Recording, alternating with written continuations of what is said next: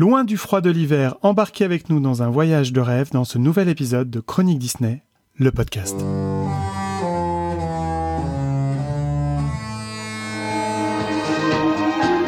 only hope that we never lose sight of one thing that was all started by a mouse. Chronique Disney, le podcast. Bonjour et bienvenue à bord de ce nouvel épisode de Chronique Disney, le podcast. Comme vous le savez, chez Chronique Disney, nous explorons toutes les dimensions de la Walt Disney Company.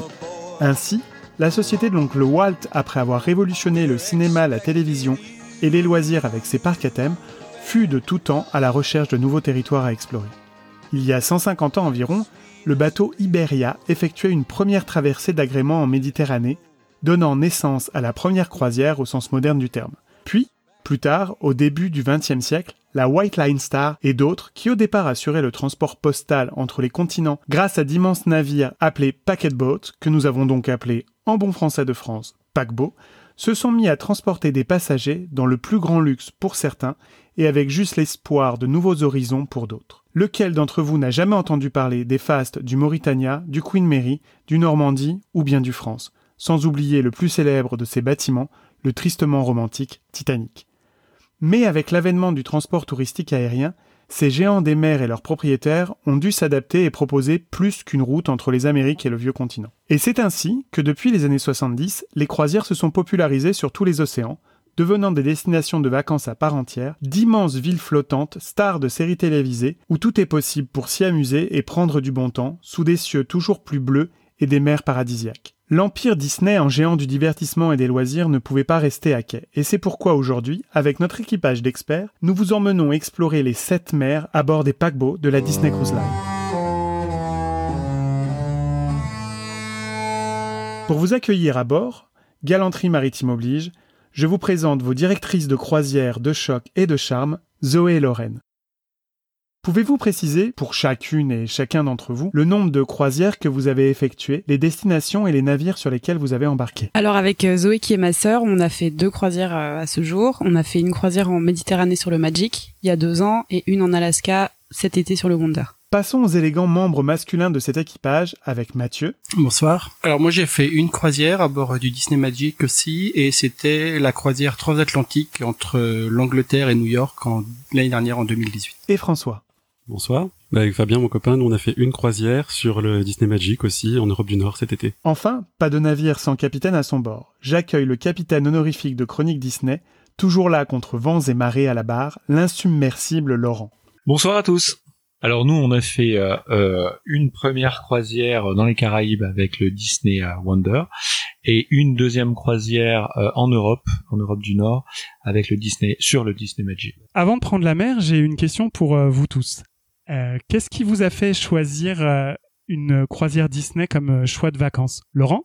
Alors bon, c'est très très simple, c'est que je suis un fan absolu, euh, intégraliste, euh, taré, certains diront comme ça, de Disney, et donc on organise toujours nos vacances dans mon couple avec Disney comme dénominateur commun. Après, j'ai la particularité d'avoir fait absolument tous les resorts Disney au monde, tous les resorts avec ou sans parc, et les croisières, c'est une un pan de l'activité de de Disney qui nous manquait. Donc on, on a fait une première croisière dans, les Caraïbes, comme je disais tout à l'heure. Et puis là, on a, on a décidé de, on avait une envie de visiter l'Europe et des pays euh, vers lesquels on n'était pas allé. Et on s'est dit naturellement, tiens, est-ce que Disney Cruise Line n'organiserait pas euh, une croisière euh, sur ces parcours-là? Et bingo, euh, euh, Disney Cruise Line les organisait. Donc on a décidé de, de faire cette deuxième croisière. Donc c'est à la fois une envie de découverte, mais également une, un lien direct avec euh, ma passion pour Disney. Et vous les filles? Alors à l'origine avec Zoé, on voulait euh, on voulait aller à Disney World il y a quelques années et en fait euh, c'était un voyage un peu euh, un peu trop conséquent et un peu trop onéreux pour nous à cette époque-là. Et en parcourant certains forums, on a découvert l'existence de la Disney Cruise Line et le fait que c'était pas si compliqué en fait euh, comme voyage et on a décidé de commencer par ça en fait. Donc ça a été notre premier voyage Disney ensemble, une croisière en Méditerranée parce que ça nous demandait pas d'aller très loin en avion en fait. Oui, parce qu'elles perdent. euh, Barcelone. Celle qu'on a fait c'était Barcelone et donc euh, en fait ça s'est passé très bien et c'était comme ça la première fois. Et toi, Mathieu? Bah alors bah moi je suis bah, comme tous les gens autour de cette table un, fan de Disney depuis pas mal d'années euh, qui écume le resort parisien en long, large et en travers euh, plusieurs fois par mois. J'ai déjà eu la chance de visiter les parcs américains. Après j'avais envie de continuer du coup ma visite des parcs à l'est, mais ma, ma copine de l'époque bah, elle était un petit peu moins motivée par l'idée et du coup ben c'est là qu'on a fait la connaissance de Lorraine et Zoé justement qui nous ont un peu vendu du rêve avec leur croisière et on s'est dit ben que ça pouvait être euh, aussi c'était une idée très intéressante. Et euh, du coup on a commencé à regarder. Et euh, on a regardé la croisière méditerranéenne comme elle. Et c'est vrai que moi le fait de partir euh, en vacances à 500 km de chez moi enfin c'est quelque chose que qu'on peut faire facilement au départ de Paris. Donc j'avais envie de d'évasion. Et puis je sais pas pourquoi en regardant les prix les dates les, itinéraires bah, la transatlantique nous, nous a fait de l'œil l'idée d'arriver à New York aussi me plaisait bien, euh, un peu un revival. Tu parlais en introduction des des paquebots qui traversaient l'Atlantique au début du siècle dernier. Bah c'est vrai qu'il y avait ce côté-là parce que arriver à New York, passer à côté de la Statue de la Liberté, c'est un côté un petit peu magique quand même. Et euh, et puis ben j'avais aussi envie d'aller à New York depuis pas mal d'années, donc bah c'était une occasion euh, bah, de, de, faire de faire euh, coup double. Et toi, François, du coup Moi, de mon côté, c'est euh, c'est un peu le fruit du hasard en fait. Au début, on, enfin, de mon côté, ça faisait longtemps que je voulais faire des croisières. On en avait testé une quelques mois auparavant avec un autre croisiériste qu'on avait plutôt apprécié. C'est une croisière assez courte et on s'était dit, en fait, en arrivant tout bêtement aux Bahamas, on est on est tombé sur un bateau, un bateau Disney qui était en face d'une autre et qui paraissait tellement plus beau, tellement plus resplendissant qu'on s'est dit, faut qu'on essaye quand même de faire une croisière Disney. Euh, sachant qu'on aime bien, euh, enfin de mon côté j'aime bien Disney, mon copain est particulièrement fan, donc forcément ça, ça a aussi poussé dans ce sens-là. Et après pourquoi l'Europe du Nord? Alors là pour le coup c'est vraiment le fruit du hasard parce que c'est plutôt un hasard de calendrier qu'autre chose. Euh, parce qu'il y a quand même des contraintes, toutes les croisières se font pas tout au même moment, on n'a pas forcément un grand choix au niveau des dates. Il fallait que ce soit au mois d'août, il fallait que ce soit suffisamment long pour que ce soit quand même satisfaisant pour des vacances d'été. Et la croisière la plus longue qui, est, et qui était disponible au mois d'août, c'était la croisière Europe du Nord. Et au-delà de ça, ça nous permettait aussi de découvrir des pays euh, dans lesquels on serait pas forcément allé non plus de nous-mêmes. Et qu'on avait quand même envie de découvrir de type euh, la Russie, l'Estonie, ce genre de choses, qui sont des pays un peu plus, enfin un peu différents des destinations qu'on a l'habitude d'aborder. Et euh, voilà, donc on s'est décidé pour ce type de croisière. Et du coup, auparavant, vous aviez déjà fait, alors à l'exception de François, forcément, vous aviez déjà testé le mode de vacances croisière ou Disney c'était une première, c'était une première? Euh, bah ouais, c'était une première. Euh, bah les croisières, c'est pas forcément notre truc. Euh. Enfin, on s'est jamais dit ça. Ça n'a jamais. un peu la réputation d'être un truc de vieux, mais ça a, ça a beaucoup changé, je pense. Ouais, bah sans doute, mais en tout cas, on n'avait jamais évoqué l'idée de faire une croisière un jour, et c'est, on en a parlé seulement au moment où on a, on a su qu'en fait il y avait une, une, une ligne de croisière Disney. Pour moi, avant les croisières, ça avait vraiment une, une image ringard. Croisière euh. Oui, presque, presque, ça. Oui, c'est ma génération. Euh, une, image ringarde, une sorte de voyage organisé où tu es forcé de faire des choses, où euh, grosso modo on te traite comme un troupeau, euh, etc. Et où la qualité est pas forcément au rendez-vous, où la promiscuité est permanente, etc. Et, et en fait, moi, c'est vraiment ma passion Disney qui m'a poussé à tester ce mode de vacances. Et c'est vrai que c'est un mode de vacances qui est qui est vraiment très intéressant. à savoir, hein, c'est un mode de, de, de, vacances qui est de plus en plus prisé, hein, parce qu'au départ, les croisières, enfin du moins les deux armateurs euh, les plus connus qui sont italiens, euh, qui sont MSC Croisière et Costa, en fait, ne désemplissent pas, mettent de plus en plus de bateaux, et maintenant, effectivement, on a la chance de voir les compagnies américaines arriver en Europe, euh, et c'est devenu un, mode de, vacances qui est vraiment très populaire et où maintenant, effectivement, il y a pour toutes les catégories d'âge et à des coûts plus ou moins abordable suivant les compagnies. Et toi, Mathieu, du coup, tu avais déjà testé ce mode de vacances? Alors moi, non, je n'avais jamais fait non plus. Et euh, je pense que c'est un peu euh, comme euh, comme disait Zoé. moi, c'est vraiment le, le, fait que ce soit Disney qui m'a qui m'a convaincu. J'étais pas forcément fermé aux croisières, mais avec une image, oui, un peu un peu vieille, un peu puis l'ambiance club de vacances, club med et compagnie, c'est pas forcément mon truc, et c'était un petit peu aussi l'image que me donnait que me donnaient les croisières. Et c'est vrai que du coup, c'est vraiment le fait que ce soit la soit Disney que, que je puisse retrouver cette touche Disney, cette qualité de service Disney qui m'a qui m'a convaincu de choisir une Disney Cruise. Et ben justement, pour savoir comment Disney en est arrivé jusque-là, c'est-à-dire que, comme on le dit souvent, tout a commencé par une souris, et puis après ils ont fait des parcs d'attractions, et comment ils en sont arrivés à un jour euh, décider de faire euh, des croisières et de se lancer du coup dans ce marché. Je me suis intéressé un peu à l'histoire de la Disney Cruise Line, et en fait on se rend compte que cette histoire-là, elle est vraiment intrinsèquement lié à la façon dont la Walt Disney Company s'est construite autour de l'idée de, Walt évidemment, de la volonté de Walt. Et il y a des parallèles qui sont assez amusants entre frilosité d'un côté, envie de découvrir et d'investir ce marché, comme ça a été avec le, cas avec le Disneyland en 1955. On investit un marché qui est un marché naissant et un marché euh, euh, où on veut créer une patte Disney, donc ça a été le parc. Et on se rend compte que quand on crée Disneyland en 1955, on n'a pas certainement euh, les reins suffisamment solides pour se lancer euh, dans sa construction. Donc on va par exemple demander à ce qu'une compagnie euh, amie construise le Disneyland Hotel à côté du parc parce qu'on n'a pas les sous pour construire l'hôtel qui est lié au parc. Et lorsqu'on revient en fait à la Disney Cruise Line, on se rend compte que la construction de la Disney Cruise Line s'est faite un petit peu de la même façon. Il faut se replonger donc en 1984. 1984, c'est l'année où la Walt Disney Company est vraiment au fond du trou. Elle est presque, elle a failli être dépecée. Euh, donc Walt est mort déjà depuis euh, de nombreuses années. Elle est euh, tombée dans une naphtaline totale. Elle est ringarde. elle n'arrive plus à briller au cinéma. Et elle est presque alors pas au, niveau de la faillite, mais en tout cas, elle est, elle est devenue une proie pour pour être dépecée. Et en sursaut, un homme euh, est appelé en, à, la rescousse. Qui, il vient de Paramount. Il s'appelle Michael Esner. Et euh, Michael Esner va se dire euh, il faut réveiller cette belle endormie. Et il, va prendre tous les pans de la Walt Disney Company et il va les réveiller les uns après les autres. Ça a été le cas évidemment de l'animation. Donc il va lancer un programme ambitieux de production de films euh, de films d'animation. Ensuite, il va euh, s'intéresser au parc en se disant euh, dis donc, les parcs ils sont bien gentils, mais ils sont, ils ont été délaissés. les Américains s'en détournent parce que on ne les on ne les entretient plus correctement et puis il n'y a plus aucune nouveauté. Donc il va lancer un plan ambitieux de rénovation des parcs pour les rendre de nouveau création et de création puisqu'il est à l'origine de Disneyland Paris. Exactement, mais avant ça, euh, je parlais des parcs américains, il va notamment euh, c'est très intéressant euh, s'intéresser de près à Walt Disney World Resort et il va se rendre compte que cette belle endormie, elle avait des parcs, mais elle n'avait pas d'assez d'hôtels. Sauf que donc il veut lancer un plan massif de création d'hôtels, mais il se rend compte qu'il n'a pas d'argent. Donc là encore, bah, il fait, il réutilise une bonne vieille recette de Walt. Il fait appel à d'autres compagnies pour créer euh, des hôtels autour de Walt Disney World, et ce sera pour ceux qui les connaissent les superbes hôtels euh, Dolphin et Swan. Et euh, après, euh, comme il, arrive avec sa politique à faire en sorte que les caisses se remplissent, il va ensuite lui mettre en place une politique de construction d'hôtels Disney directement à Walt Disney World. Après, évidemment, il va vouloir exporter les parcs. Et qu'est-ce qu'il il fait? Alors ça, ça s'était décidé avant lui, évidemment. La, sa compagnie lorsqu'elle décide d'exporter les parcs en dehors des États-Unis, euh, choisit le Japon. Enfin, c'est plutôt le Japon qui vient les voir et taper à la porte en disant on voudrait bien un parc.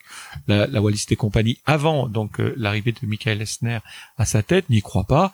Et qu'est-ce qu'elle fait? Ben, Elle franchise euh, le parc et elle, elle, elle, elle euh, confie en fait la construction de Tokyo Disneyland à une compagnie en lui vendant la licence. C'est toujours le cas. Et c'est toujours le cas. C'est la particularité et c'est qui et c'est ce qui fera d'ailleurs cette situation puisque Tokyo Disneyland est l'un des, des resorts les plus rentables au monde.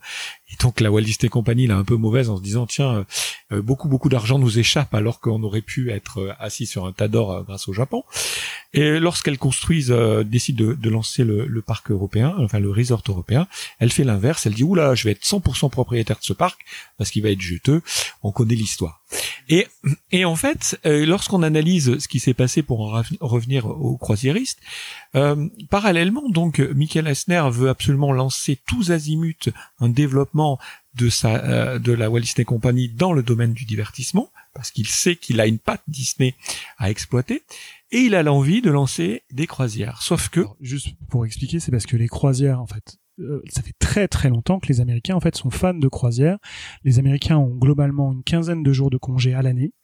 Euh, c'est pas comme ils n'ont pas la chance d'avoir cinq semaines comme nous. Et effectivement, quand ils partent en vacances, c'est vraiment un moment de fête et ils y dépensent beaucoup d'argent. Et donc ça fait très très longtemps que quand on a arrêté de traverser l'Atlantique avec des gros paquebots pour emmener les Européens en Amérique et les Américains en Europe, euh, il y a beaucoup de croisiéristes qui se sont créés aux États-Unis et c'est vraiment une destination. C'est pas pour rien qu'effectivement la série La croisière s'amuse a eu autant de succès dans les années 70 et 80. C'est parce qu'effectivement c'était euh, avec Las Vegas une grande destination de vacances que de partir en croisière. C'était une destination extrêmement familiale. En Europe, c'est arrivé beaucoup, beaucoup plus tard. Et effectivement, c'est assez logique que Michael Eisner, qui était très ambitieux et qui avait des envies dans tous les domaines, euh, dans tous les domaines possibles, euh, pour, pour renflouer la compagnie et la faire rayonner, effectivement, il a décidé d'investir là. Mais Michael Esner, dans tous les pans de la société, a décidé de, de, de, pousser ses billes toujours plus loin. Il décide de racheter, par exemple, pour la télévision ABC. Hein, c'est comme si vous aviez, alors à toute proportion gardée, la Compagnie des Alpes, qui est le propriétaire du parc Extérix et de, de nombreux parcs, qui se décidait de racheter M6, par exemple, euh, parce qu'elle voulait se développer dans la télévision. C'est là qu'ils ont créé aussi euh, tout le projet Broadway. Exactement. Donc, il se développe un peu partout, tout les azimuts, et puis il regarde effectivement, comme tu dis, le, le marché des croisiériste, eh bien Disney euh, n'y est pas, n'y est pas présent. Et pourtant euh, il est persuadé que c'est un domaine comme il y a un savoir-faire pour accueillir et divertir les Américains dans des concepts hein, de resort, euh, de d'offrir une, de mettre en place une offre Disney. Sauf que bah, euh, il vient d'arriver, la Disney euh, Company n'est toujours pas au mieux de sa forme, il est en train de la redresser. Alors il utilise des moyens très intéressants et, très rapides pour renflouer les caisses comme par exemple proposer les premières VHS de films d'animation. Je pense qu'on fera un podcast sur Michael Eisner. Oui, je pense qu'il mérite, passionnant, il mérite avec bien de grands défauts et avec de grandes qualités. Ah ben il y a, avec il a une Disney n'en serait jamais aujourd'hui voilà, s'il n'était pas passé exactement, mais il y a il a un côté euh, enfin positif et un côté très sombre également. Et donc euh, en 85, il dit bon, allez, il faut y aller, sauf que j'ai pas d'argent. Donc qu'est-ce que je fais?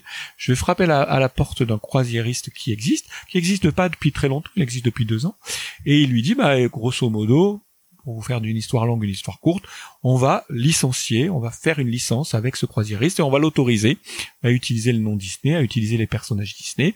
Et il signe, alors il est malin, il signe un contrat de 10 ans, ce qui est un contrat relativement court, et il va euh, donc mettre, il va, il va, il va confier à ce croisiériste euh, le, le rôle en fait de tester le marché. Et euh, ce, croisiériste, excusez-moi, ça c'est ma dyslexie qui parle, va plutôt bien s'en sortir et, va commencer à faire des envieux. Et parmi ces envieux, c'est là où le l'histoire est amusante, c'est qu'il y a un certain Michael Eisner parce qu'il se rend compte que, bah, comme Tokyo Disneyland, on peut se faire beaucoup beaucoup d'argent mais on s'en ferait encore beaucoup plus si on était en direct. Disney aime pas trop en général. Ils aiment bien prêter, mais ils aiment bien finalement intégrer les solutions et faire par eux-mêmes parce que tous les sous rentrent dans la poche de l'oncle Picsou. Michael Eisner a, donc décidément une grande volonté de vouloir euh, élargir les possibilités de faire rentrer de l'argent dans la compagnie et notamment d'élargir l'offre de divertissement dont, il, dont la compagnie euh, euh, dispose en Californie. Donc elle dispose évidemment du Disneyland parc, le Disneyland originel. Et euh, comme je le disais tout à l'heure, euh, dans ce Disneyland Park, il y a euh, l'hôtel Disneyland, hein, qui a le même nom que celui que porte le nôtre à Paris, n'était pas la propriété de Disney, elle était la propriété d'une autre compagnie à laquelle Walt Disney avait fait appel au moment de la construction du resort en 1955. Alors c'est très c'est vraiment pas glorieux la façon dont Michael Esner a racheté euh, les droits sur l'hôtel de Disneyland euh, en Californie. Euh, je vous invite à, lire le fabuleux livre Le Royaume Enchanté qui en revient sur cet épisode et qui, comme tu le disais tout à l'heure, si on fait un podcast sur Michael Esner, on en parlera. vraiment, c'est pas glorieux, mais donc Michael Esner rachète donc le Disneyland Hotel au passage, dans le package, il a euh, le Queen Mary, euh, et donc il lui prend l'idée de créer un nouveau resort qui euh, serait une, une, une, un port artificiel, une, j'arrive pas à l'aider moi, une marina, une marina, voilà. parce qu'il faut savoir que le Queen Mary, c'est un des fameux transatlantiques qui faisait la liaison entre l'Europe et les États-Unis. C'est un des plus beaux bateaux qui existent au monde. Et donc Michael Asner a l'idée de créer donc un nouveau resort qui Disney Sea. Euh, alors euh, les, les, les, l'histoire fera que ce, ce projet tombera à l'eau pour des questions de budget, une fois encore. Euh, tomber à l'eau, c'était presque un jeu de mots, mais ça l'était pas à l'origine. Je te vois sourire, Fred. Et euh, donc le projet est abandonné, mais pendant ce temps-là, le contrat avec Première Cruise continue et arrive presque à échéance. Et parallèlement, on a en Floride un petit nouveau, un, nouvel acteur, et en Californie également, un nouvel acteur dans les parcs d'attractions qui est Universal et qui veut lui se développer.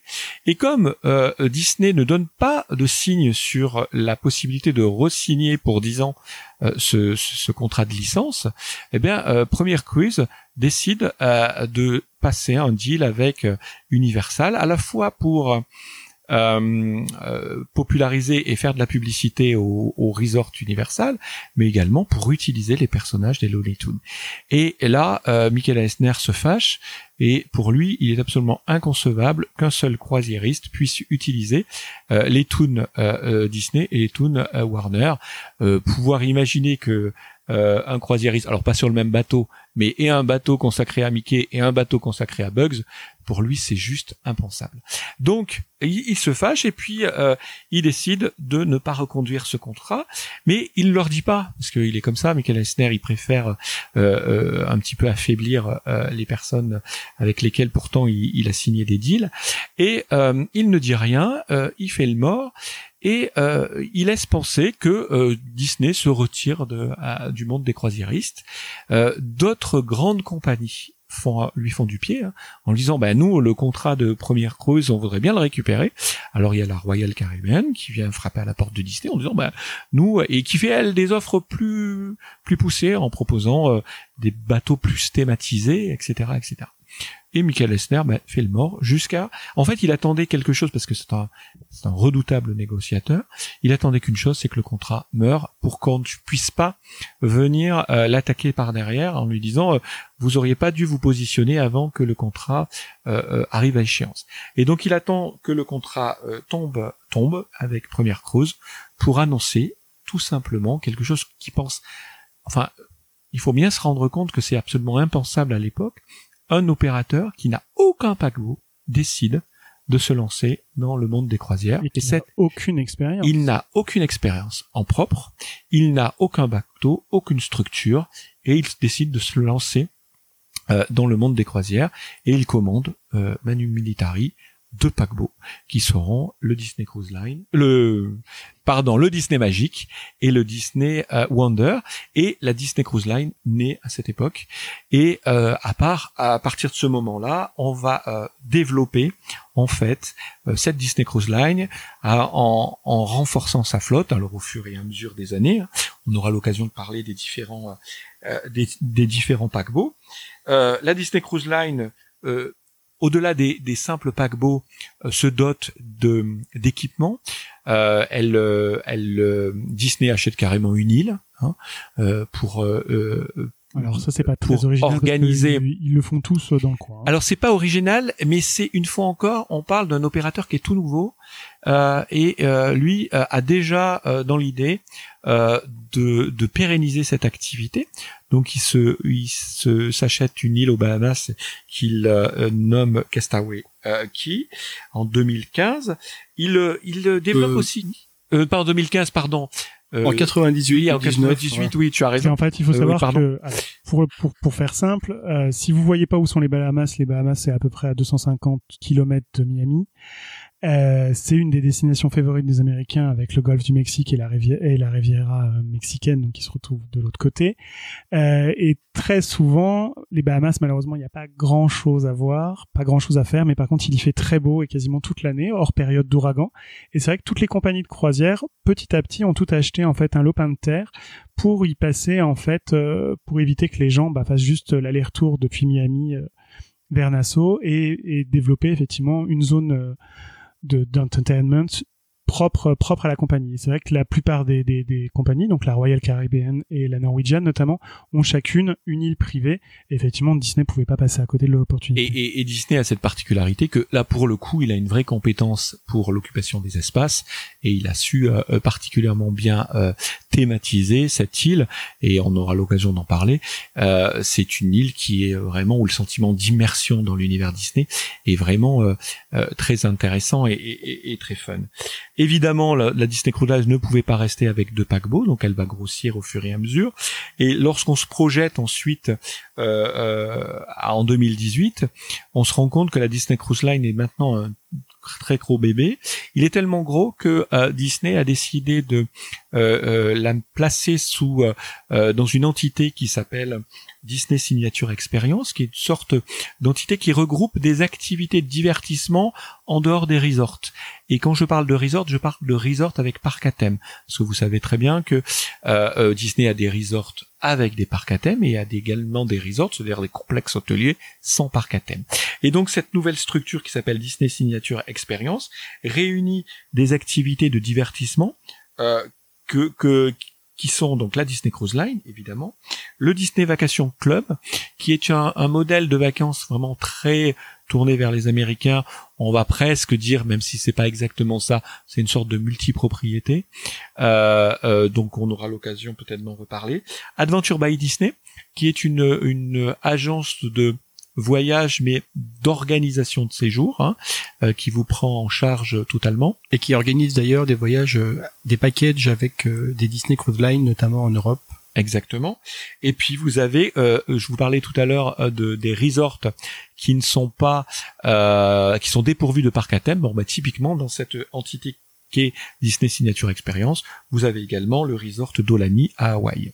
Sachant que les autres resorts euh, qui sont dépourvus de, de parcs, il en existe deux, euh, eux dépendent du Disney Vacation Club. Et sont euh, aux États-Unis. Et sont tous ah, aux États-Unis. Ouais, c'est aux États-Unis, mais là sont sur le, sur, sur, le continent. Sur le continent. Et donc en fait, on se rend compte que en, en, en euh, après avoir passé dix ans euh, sous licence, Disney s'est complètement emparé euh, du savoir-faire des croisiéristes, à développer une signature de croisiériste, à des euh, et est devenu maintenant. Alors est-ce qu'on peut parler de géant Je suis pas sûr parce que c'est donc cinq bateaux. Voilà, en termes de flotte, c'est pas la plus grande flotte du monde. C'est pas la d'expérience, c'est certainement une des plus qualitatives. Exactement. Donc, euh, en fait, euh, ils, ils, ont créé euh, un, un, modèle et je pense que il y a dans le monde des croisières l'avant et l'après euh, euh, Disney. il y a une synergie qui existe entre tous les éléments du groupe qui n'existe nulle part ailleurs, mais parce que et donc en fait, c'est fait que c'est comme ça. On peut dire, et j'en finirai sur l'histoire de la Disney Cruise Line, que la Disney Cruise Line est un petit bébé dans le euh, dans le ou un petit opérateur dans le monde des croisières, mais que le fait euh, qu'elle soit euh, le, le, le, fruit d'une compagnie comme Disney fait que son poids ne correspond pas au nombre de paquebots ou au nombre de croisières qu'elle organise, mais que le, le, le de son action, de son activité est bien plus large que sa taille. Dans le, dans le monde des loisirs, c'est je crois le seul exemple qui existe, c'est-à-dire euh, les principaux concurrents qui peuvent être par exemple Universal n'ont pas du tout du tout pris ce biais-là, eux sont plutôt partis sur un système de licence. Et la preuve que la Disney Cruise Line va très bien, c'est qu'effectivement ils, ils, ont lancé un programme avec de nouveaux bateaux qui doivent arriver là sur les trois prochaines années. Euh, et donc du coup effectivement, euh, quand un armateur construit des bateaux, c'est que l'armateur va bien. Euh, du coup, voilà, merci Laurent pour cette présentation et j'espère vous y voir un petit peu plus clair parce que finalement, c'est une, c'est une compagnie qui n'a que 30 ans et 30 ans dans le monde des croisières, c'est rien du tout. 20 ans. Ah oui, mais je suis nul en maths, donc de toute façon. Euh... je pense qu'on est un peu un peu nul sur les années aussi parce ah. que Castaway c'était en 1996 et pas en 98. D'accord, donc c'est bien d'avoir voilà, corrigé. On a on a un expert qui peut rectifier les dates, contrairement aux autres podcasts où des fois on ne revient pas forcément en arrière et vous nous le dites assez régulièrement. Euh, du coup, tout le monde ici a participé à une Disney Cruise Line, moi accepté. Euh, mais j'ai fait d'autres croisières, donc j'ai au moins, je peux au moins comparer euh, par rapport euh, à ce qui est une croisière classique, puisque Disney c'est tout sauf une croisière classique. Et du coup, on va vous emmener avec nous en croisière. On va commencer par comment se passe une croisière. Et la première des choses, c'est comment ça se réserve une croisière Disney? Est-ce que euh, c'est facile? Est-ce que du coup on va chez son agent de voyage et on dit bonjour monsieur, je voudrais partir sur un bateau Disney, euh, voilà mon chèque. Et comment j'y fais? Alors comment est-ce que vous vous y avez pris? Est-ce que c'est c'est plus simple? Parce que vous êtes parti en plus à différents moments et vous avez pas tous la même antériorité. Est-ce que c'est simple pour un Européen, un francophone de surcroît, de réserver une Disney Cruise Line? Alors euh... non. non, Tu, veux le faire, si. Lorraine Ouais, je veux bien. En fait, c'est beaucoup plus facile qu'on le pense. Nous, avant de se lancer, on avait peur que ce soit assez compliqué. Et en fait, si tu manies un minimum l'anglais, le site est très facile à comprendre. Après, euh, il faut pas avoir peur de faire des paiements de, gros montants en ligne et puis de s'engager sur quelque chose d'assez conséquent parce que quand tu réserves ta croisière, en fait, euh, tu peux pas revenir en arrière. Enfin, selon certaines conditions, en tout cas. Donc, euh, la première, on l'a réservée nous-mêmes à 100%. Et la deuxième, on est passé par un agent de voyage qui nous a été recommandé par Mathieu, qui s'appelle On, peut, on a le droit de faire de la pub, hein, c'est pas un On a le droit problème. Euh, Oui, oui, oui. Qui s'appelle. euh, Dream- Elle s'appelle Alison, mais je me rappelle plus du tout du nom. C'est Dream Unlimited Travel. Et, euh, et ça comporte un avantage, mais ça peut-être on y reviendra plus tard, euh, que en fait les agents qui travaillent avec Disney en relation directe en fait peuvent offrir de, du crédit à bord. Donc ça devient une, C'est des avantages en fait. ouais. euh, voilà, ça devient plus intéressant. Mais en tout cas, c'est très facile de, euh, de réserver. Il faut juste se lancer la première fois, mais il y a de plus en plus de pages internet francophones, de, de forums, de Il y a même une de sujets. plusieurs chaînes YouTube qui vous expliquent euh, comment réserver, comment ça se passe sur place. Bref, qui vous donnent euh, ça devient très toutes les explications euh, et bien sûr ce podcast qu'il faudra écouter et réécouter bien sûr avant de réserver. Euh, donc une fois que la réservation est faite et que du coup on choisit une destination, alors est-ce qu'il y a beaucoup de destinations? Est-ce que la Disney Cruise Line cou- court, euh, enfin, propose beaucoup de croisières ou propose beaucoup de destinations? Et voilà parce qu'un croisiériste maintenant ils ont des croisières un peu dans le monde entier. Euh, je sais que quand Disney a, a commencé ils proposaient que un ou deux trajets je crois euh, et maintenant effectivement on a un peu plus le choix donc il y en a qui sont partis en Europe, il y en a qui sont partis aux, aux Bahamas. Est-ce que vous savez s'ils proposent d'autres endroits et d'autres euh, types de trajets dans le de par le monde? Alors il y a des itinéraires qu'on va qu'on va qualifier de classiques. Il y a des itinéraires en fait qui qui se reproduisent tous les ans, on va dire. Donc par exemple euh, aux États-Unis, euh, les Bahamas, les Caraïbes. En fait, il y a des circuits vraiment euh, inévitables dans l'année. Et après, il y a des circuits qui sont un petit peu plus euh, événementiels, on va dire. Comme par exemple cette année, pour la première fois, je crois depuis cinq ans, la Disney Cruise Line retourne dans les îles grecques. Et donc ça, ça a vraiment créé un gros événement parce que pour les pour les voyageurs américains, en fait, c'est euh, c'est vraiment quelque chose de très très excitant. Euh, mais euh, voilà. Très cher aussi. Et ils retournent aussi à Hawaï l'année prochaine, ce qu'ils avaient déjà fait il y a pas mal d'années. Alors pareil, c'est très très cher pour le coup. Je pense Alors que c'est la c'est croisière très la plus très loin des contrairement à ce qu'on peut imaginer. C'est à sur 5 une jours de navigation. C'est Ah, une très, croisière très qui, dure qui dure 7 jours, mais c'est 5 jours en mer parce qu'ils partent de Californie, ils arrivent à Hawaï et le reste ils sont au milieu du Pacifique. Et en plus c'est, je pense, la croisière la plus chère proposée euh, l'année prochaine.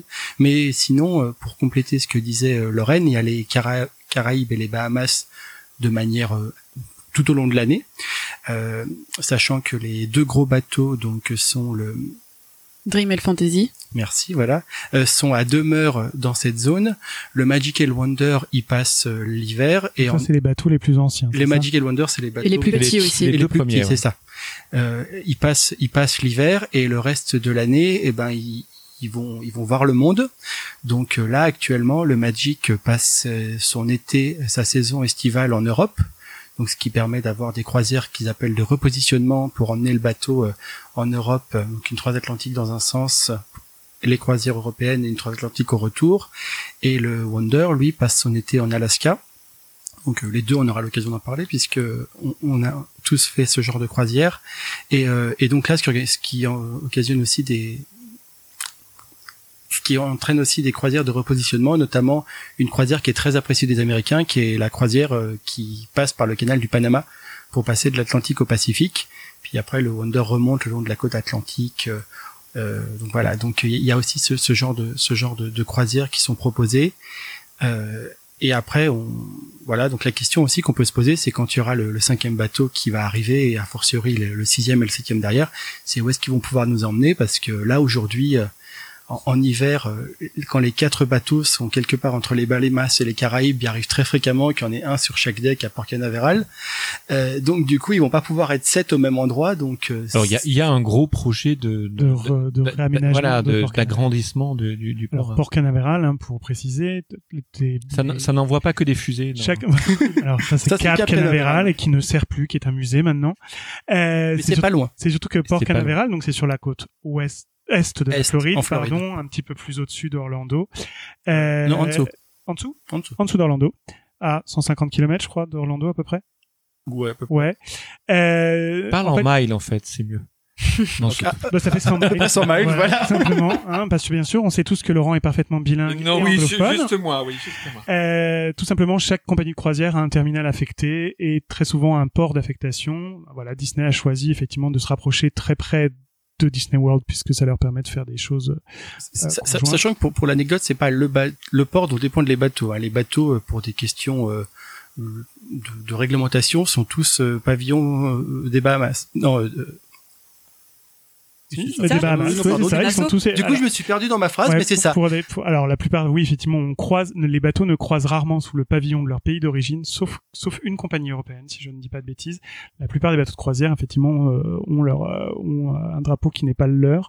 Euh, pour la petite pour la petite anecdote, le siège de la Disney Cruise Line est à Célébration. Célébration, c'est la ville qui a été entièrement créée par Disney à Orlando et qui en fait est une ville comme le Val d'Europe, euh, destinée par les gens de chez Disney. Euh, voilà. Si vous, un jour vous avez l'occasion d'aller à Disney World, c'est voilà, passer à Célébration. C'est pas toujours une destination auquel on pense, mais c'est assez extraordinaire à voir. Donc euh, voilà, les, les bateaux de la Disney Cruise Line, le, le port d'attache de la Disney Cruise Line, c'est c'est euh, donc Port Canaveral. Euh, donc c'est effectivement au-dessus de au-dessus de Miami tout ça, mais effectivement ils partent euh, de Barcelone pour l'Europe. Euh, Entre autres. Ou de entre Douvres. autres, ou de Miami et pour les transatlantiques en général partent d'Angleterre. Les, les transatlantiques, euh, la transatlantique, euh, la Eastbound, celle qui va de, des États-Unis part de Miami généralement et atterrit euh, au- en Espagne. Celle qui fait le trajet inverse, elle part d'Angleterre et elle atterrit à New York. Mais après, mais après, si, si on parle de l'Europe euh, en particulier, il y a des croisières, celles qui rayonnent dans la Méditerranée partent de Barcelone.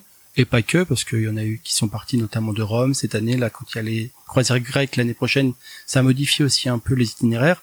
Et toutes les croisières nordiques partent pour une bonne partie de Douvres et puis euh, certaines euh, aussi de Copenhague. Voilà, sachant qu'il y a des croisières qui sont des boucles. Dans la Méditerranée, il y a beaucoup de croisières parce qu'avait fait euh, Lorenzo et notamment une croisière Barcelone-Barcelone. Mais pas que, il y a des croisières Barcelone-Rome et puis du coup, il y en a une autre qui fait Rome-Barcelone. Alors, euh, pour ça- info, ça hein, dépend. Rome, Il y a- vraiment il y a vraiment un- les nuls en géographie. Il y a un port effectivement qui est à 80 km Oui. de Rome, euh, mais Rome c'est pas au bord de la mer. Et pour la petite histoire, euh, lorsqu'on a fait la croisière donc en Europe du Nord, on discutait avec un membre de l'équipage qui nous demandait euh, si Brest était une ville intéressante, parce qu'en fait après notre croisière, le euh, Magic allait euh, se, se réparer ou en tout cas se En faire refaire voilà en rade de Brest. Et il allait être immobilisé pendant trois semaines. Et donc des, un certain nombre de membres de l'équipage allaient passer trois semaines à Brest. Et donc ils nous ont demandé euh, Du coup, vous leur avez vendu qu'il fallait venir à Disneyland Paris, et évidemment. on leur a vendu que c'était pas très loin. Non, en fait, c'est c'est même c'est marrant ce que tu dis là parce que euh, il nous a expliqué qu'on leur avait expliqué que c'était pas loin de Paris, Brest. Ah bah, pour un Américain, c'est distance américaine, c'est pas voilà. Donc oui, que- c'est c'est clair. Sauf que je pense qu'ils vont comprendre leur douleur une fois qu'ils seront à Brest. Ah, ils prendront le TGV pour voilà, venir à on va Marne-la-Vallée. dire comme ça. Donc du coup, euh, une fois qu'on a fait la réservation donc euh, auprès d'un tour opérateur, puisque maintenant on peut même réserver soi-même ou par un tour opérateur, comment ça se passe? Est-ce qu'il y a des étapes avant de monter dans le bateau? Eh ben, avant de monter dans le bateau, le, le moment le plus cool et le plus fun, c'est de télécharger l'application euh, Navigator sur son téléphone, de s'identifier, et là, on a un compte à rebours qui nous indique le nombre de jours qui nous reste jusqu'à la croisière. Bon, quand on est à 400, c'est un peu frustrant, mais quand on s'en rapproche, ça commence vraiment à devenir jouissif. D'accord. Donc une fois que tout ça c'est fait, donc on arrive, on prend son avion hein, pour ceux qui prennent la croisière euh, au départ des États-Unis, ou on descend en Europe pour ceux qui font des croisières en Europe.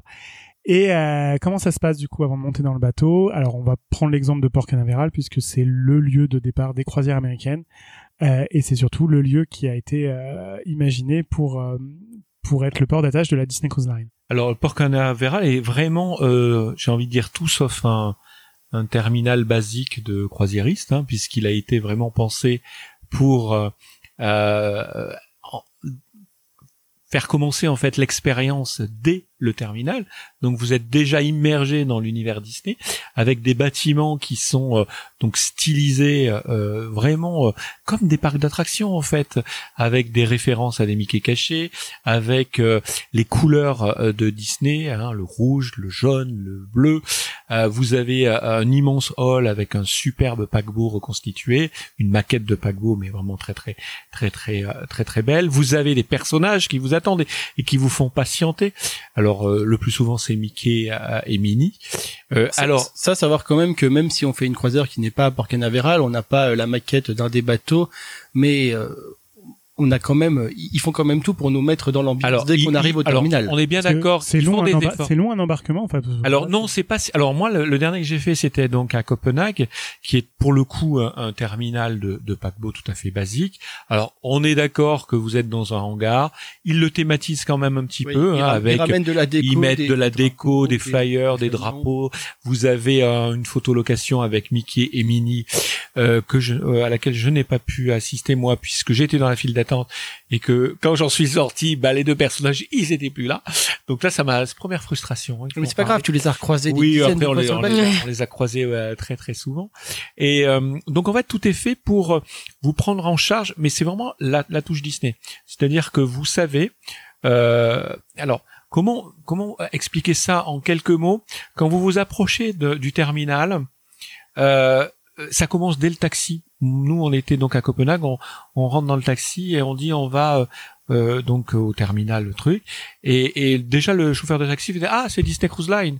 Donc déjà le paquebot pardon le paquebot est, est, est euh, et quelque chose de. Ouais, c'est vrai qu'ils en sont fiers. Moi, je suis parti de Douvres quand j'ai fait ma transatlantique et en fait, ils expliquaient qu'ils voient passer des bateaux presque tous les jours, mais celui de, de Disney, enfin nous en l'occurrence c'était le Disney Magic, et un de ceux dont ils sont le plus fiers. Je veux dire, avoir Disney qui vient jusqu'à ah, Douvres. Ah mais c'est quelque chose de ahurissant. Nous, on est on est passé euh, en une escale, on est passé pour la première fois à Federica, donc au Danemark. Euh, la ville, la ville avait organisé euh, pour l'arrivée du bateau. C'est la première fois qu'il arrivait, hein, le Disney, euh, le, Disney Magic. la ville avait organisé une sorte de petite fête où tout, alors c'est une petite ville, hein, et de, d'après ce que j'ai compris, il y avait 20 000 habitants ou quelque chose comme ça, et avait organisé un mini concert. ils, ils, ont fait la même chose. Ils s'arrêtaient à Villefranche et, ils ont fait tout un et c'est un événement. Et vous avez les gens qui s'approchent du paquebot pour prendre des photos du personnage. Alors c'est Dingo qui est qui est ah sur, le, sur la proue. Avant tout, il faut expliquer à quoi ça ressemble un paquebot de la Disney Cruise Line et c'est quoi par rapport à bateaux de croisière? Parce que parce que déjà on les repère de loin, on les voit de loin et alors pour en avoir fait quelques-uns dans ma vie et avoir vu effectivement à quai euh, quelques-uns enfin deux en l'occurrence bateaux de la Disney Cruise Line, c'est vous pouvez pas les louper et vraiment euh, ils sont vraiment très différents des autres. Et d'ailleurs, j'ai une anecdote à ce propos. C'est moi la, la, croisière que j'ai fait. J'étais avec un couple de un couple de, de, de, de, jeunes retraités qui en fait avaient découvert. De personnes âgées, disons-le qui en fait avait découvert euh, Disney Cruise Line euh, totalement par hasard en voyant un bateau au loin euh, avec des bateaux jaunes là. des oreilles de Mickey. Non, non pas ça. Et du coup ils avaient ils avaient pris les, les jumelles ou l'appareil le zoom de l'appareil photo en disant tiens un bateau Mickey. Et ils étaient en gros ils ont découvert Disney Cruise Line comme ça. Nous on connaît parce qu'on est fan, parce qu'on traîne sur des forums, parce qu'on traîne sur la page Facebook de Chronique Disney. Mais eux, ils ont découvert en voyant le bateau totalement par hasard pendant leurs vacances et parce qu'ils ont reconnu euh, les oreilles de Mickey, ils ont reconnu les couleurs de Mickey. Donc c'est vraiment des bateaux C'est la grande force de Disney Cruise Line, c'est que le paquebot en lui-même est une une signature absolument incroyable. Qu'est-ce qui, euh, quand euh, vous si, si un jour vous avez la chance d'arriver dans un port français ou, ou, ailleurs en Europe et de croiser un, un bateau de la Disney Cruise Line, qu'est-ce qui vous fait dire que vous êtes sûr que c'est celui-là? Alors, euh, tout simplement, les En gros, ça ressemble à quoi eh ben, j'ai envie de dire, ça ressemble à Mickey. En tout cas, ça reprend toutes les la, la colorie, euh, colométrie, euh, colorimétrie, colorimétrie.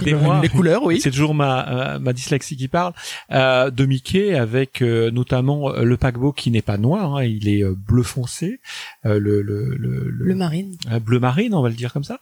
vous avez les les les cheminées qui sont rouges, vous avez du jaune, vous avez un personnage qui est pendu euh, euh, sur la proue. Oui, il y a un personnage sur la proue, mais devant. La poupe ou la proue, je sais plus. La proue c'est à l'avant, la poupe c'est à l'arrière. Voilà.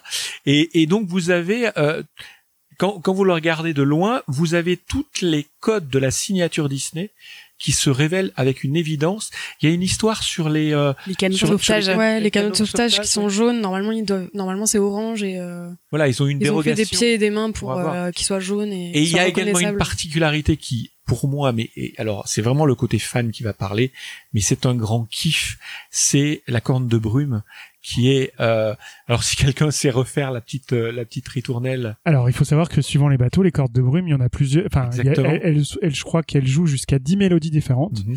et qui sont effectivement les mélodies des plus célèbres de Disney, mais effectivement la plus célèbre c'est If, When You Wish Upon a When Star. You Wish Upon a Star, Ouais. qui est la sonnerie du bateau en plus, je crois. Exactement. Alors pour la petite histoire, lorsque pour reprendre l'histoire de de cette ville, donc Federica, qui avait accueilli pour la première fois le, le Disney Magic quand on y était, qui avait or- donc organisé un petit concert, et quand le paquebot s'est s'est éloigné, euh, le le capitaine a donc activé la corne de brume avec euh, donc euh, la, la musique iconique, euh, et, et et on a vu vraiment la foule réagir, et euh, elle a tellement réagi que le que le capitaine a, a activé la corne de brune trois quatre fois et chaque fois alors je dis pas que c'était une hola mais presque et, et, et c'était vraiment très très euh, très très Et euh, quand ils sont arrivés en France, euh, le bateau jouait Be Our Guest. et c'est vraiment euh, une signature en fait si si on devait résumer les paquebots de la Disney Cruise Line c'est que tout le paquebot est vraiment pensé comme une signature Disney. Vous, vous, vous ne, vous ne pouvez pas passer à côté de ce paquebot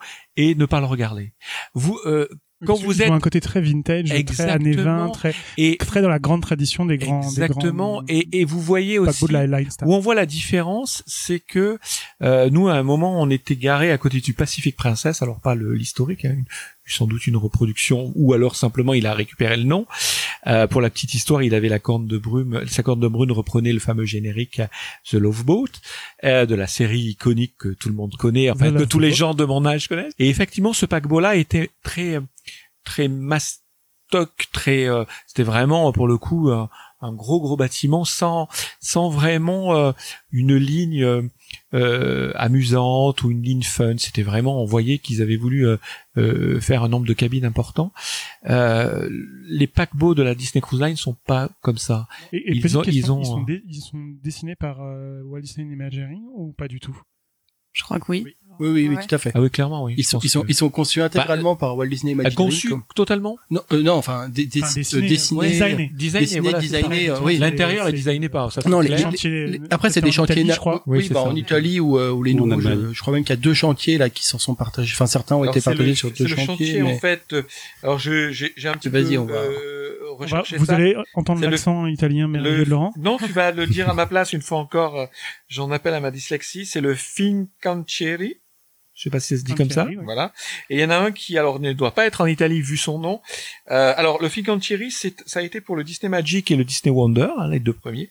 Et tous les autres ont été créés. Donc le Dream, le Fantasy, le Wish et les deux qui viennent euh, euh, ont été donc euh, sont nés dans les chantiers navals euh, Meyer Werft. ça, ça sent bien l'allemand quoi Ça- en Allemagne, ouais, tout à fait. Ouais, je dirais ouais, je- j'allais dire ça. Et donc, du coup, là, on est dans le terminal de croisière, vous vous apprêtez à embarquer, vos bagages sont en train de monter à bord, parce que oui, quand vous embarquez sur une cro- croisière, ce n'est pas vous qui trimballez vos bagages, vous les avez laissés à l'arrivée et le personnel de bord va les monter pour que vous les trouviez dans votre cabine à votre arrivée ou un peu plus tard dans la soirée.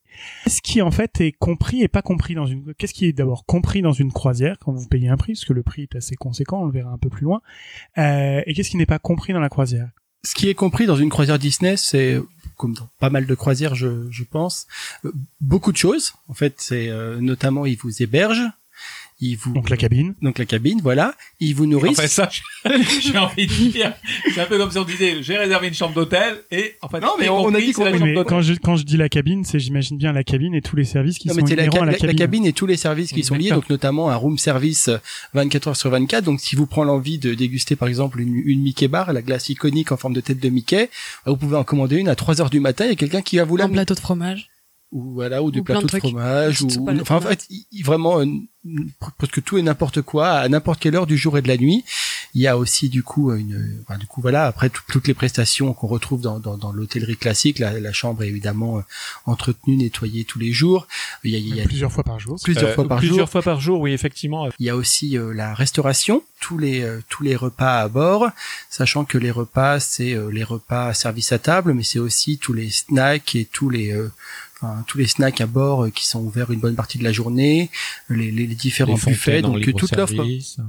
Pardon. Des fontaines de soda. voilà, des fontaines de soda, des fontaines de glace, donc euh, vraiment toute une offre restauration. La seule chose qui n'est pas compris dans la restauration, c'est évidemment euh, tout ce qui est alcool. À une exception près, c'est pendant la soirée du capitaine où il y a des cocktails alcoolisés à discrétion, mais le reste du temps, l'alcool est en supplément et euh, une expérience aussi signature qui a qui existe à bord des quatre bateaux qui s'appelle le, le Palo.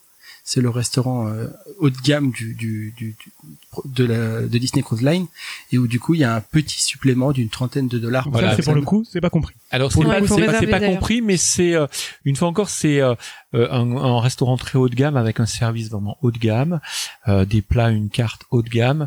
Alors pour la petite histoire, nous la dernière fois qu'on est allé au Palo, euh, pour, pour, montrer en fait la qualité de service de ce restaurant, on a demandé un, un, un cocktail, enfin un apéritif, un cocktail qu'on trouvait pas sur la carte et alors que les gens que les Français connaissent bien c'est l'americano et qui est pas forcément très connu euh, euh dans euh, par ailleurs.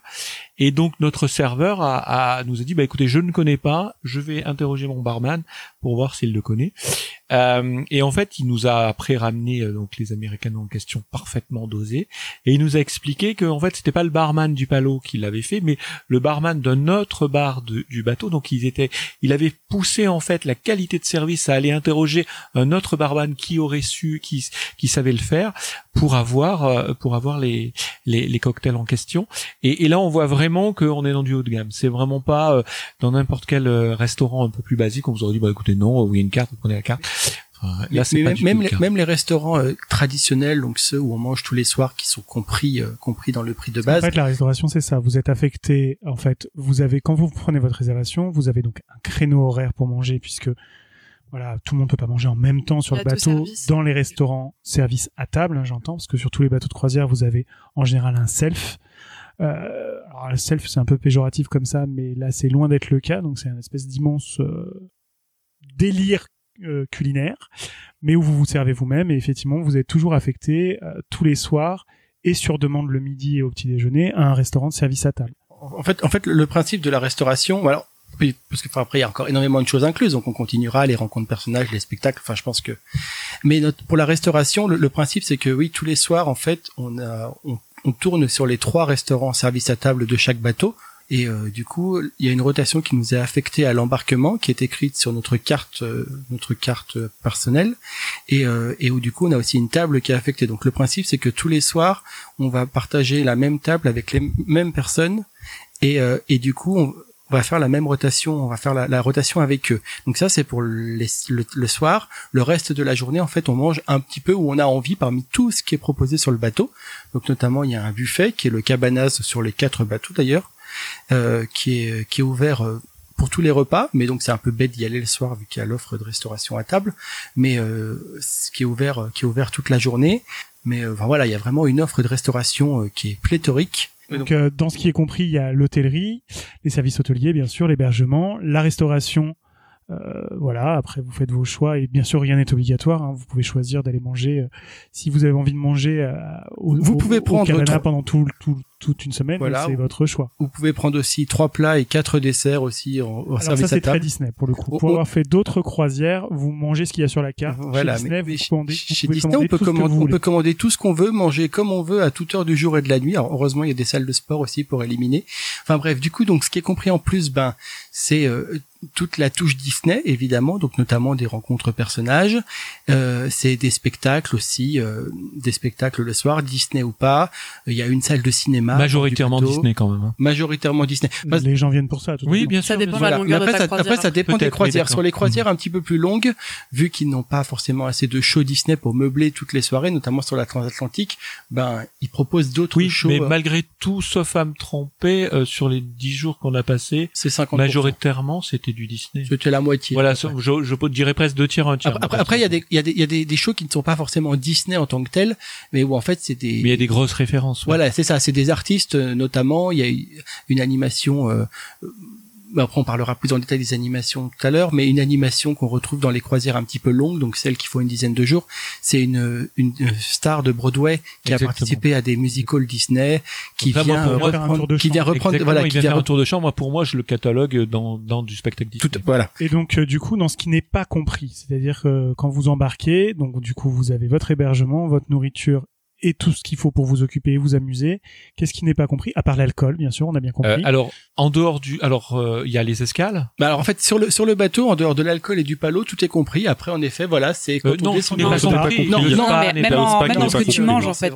C'est-à-dire que par exemple tout ce qui est conditionné en bouteille, en canette, en sachet, ça par exemple c'est à part. Notamment au cinéma, si tu veux manger du popcorn, ça tu dois le payer par exemple. Non, et puis en effet, oui, il y a le spa. Le qui est spa pas en plus. Ah, Et tout le- le- oui, il y a du service. Et puis tout ce qui est en fait euh, amené par un serveur, globalement, est payant hein, et en sus. Tu donnes un type. Ça Et- Ouais, dès lors que tu donnes un, pourboire, Et alors, grande question par rapport aux autres bateaux de croisière, est-ce qu'il y a un casino sur, à bord? Non. Parce que c'est quand même, Non. voilà, sur tous les bateaux de croisière, vous avez un casino quand même, la plupart du temps. Euh, non, il n'y a pas, de casino. Il n'y a pas Non, de casino. Il y a des bars. Ça, c'est pour le coup euh, Il y a des bars bars, vraiment euh, réservés aux adultes. euh, Il y a un, es- il y a un espace qui est, euh, qui est réservé aux adultes euh, à partir de 22 heures, euh, voilà. Du coup, avec une ambiance qui est plus mature, plus adulte, mais euh, pas de jeu d'argent. D'accord. Et euh, également, euh, alors ce qui n'est pas compris dedans, euh, les escales. Je sais pas si on en parle là. Les excursions les excursions, tout ça est, est en. euh, alors on a deux façons de de voir les choses. C'est les excursions. Vous pouvez utiliser un service Disney qui s'appelle donc Port Adventure, euh, qui va vous organiser vraiment toute la prise en charge de l'excursion hein, lors d'une escale. Euh, donc ce soit euh, évidemment euh, le, bus qui va vous prendre au pied du paquebot, qui va vous envoyer euh, amener à l'endroit que vous allez visiter, le guide qui vous accompagne, qui vous prend en charge, qui vous ramène, etc. Donc ça, vous pouvez le, le réserver auprès de Port Adventure et euh, c'est une, une prestation supplémentaire. Mais évidemment, vous pouvez vous organiser vous-même votre visite en escale. hein. Vous n'êtes pas obligé de passer par Disney, mais ça vous coûtera fatalement euh, de l'argent. Un même gros avantage de réserver par les excursions, c'est que si vous avez le moindre problème, soit problème. le bateau vous attend, Mm. ce qui est pas toujours facile, soit il s'arrange pour vous acheminer à l'escale précédente pour que vous puissiez remonter dans le bateau, ce qui est pas le cas.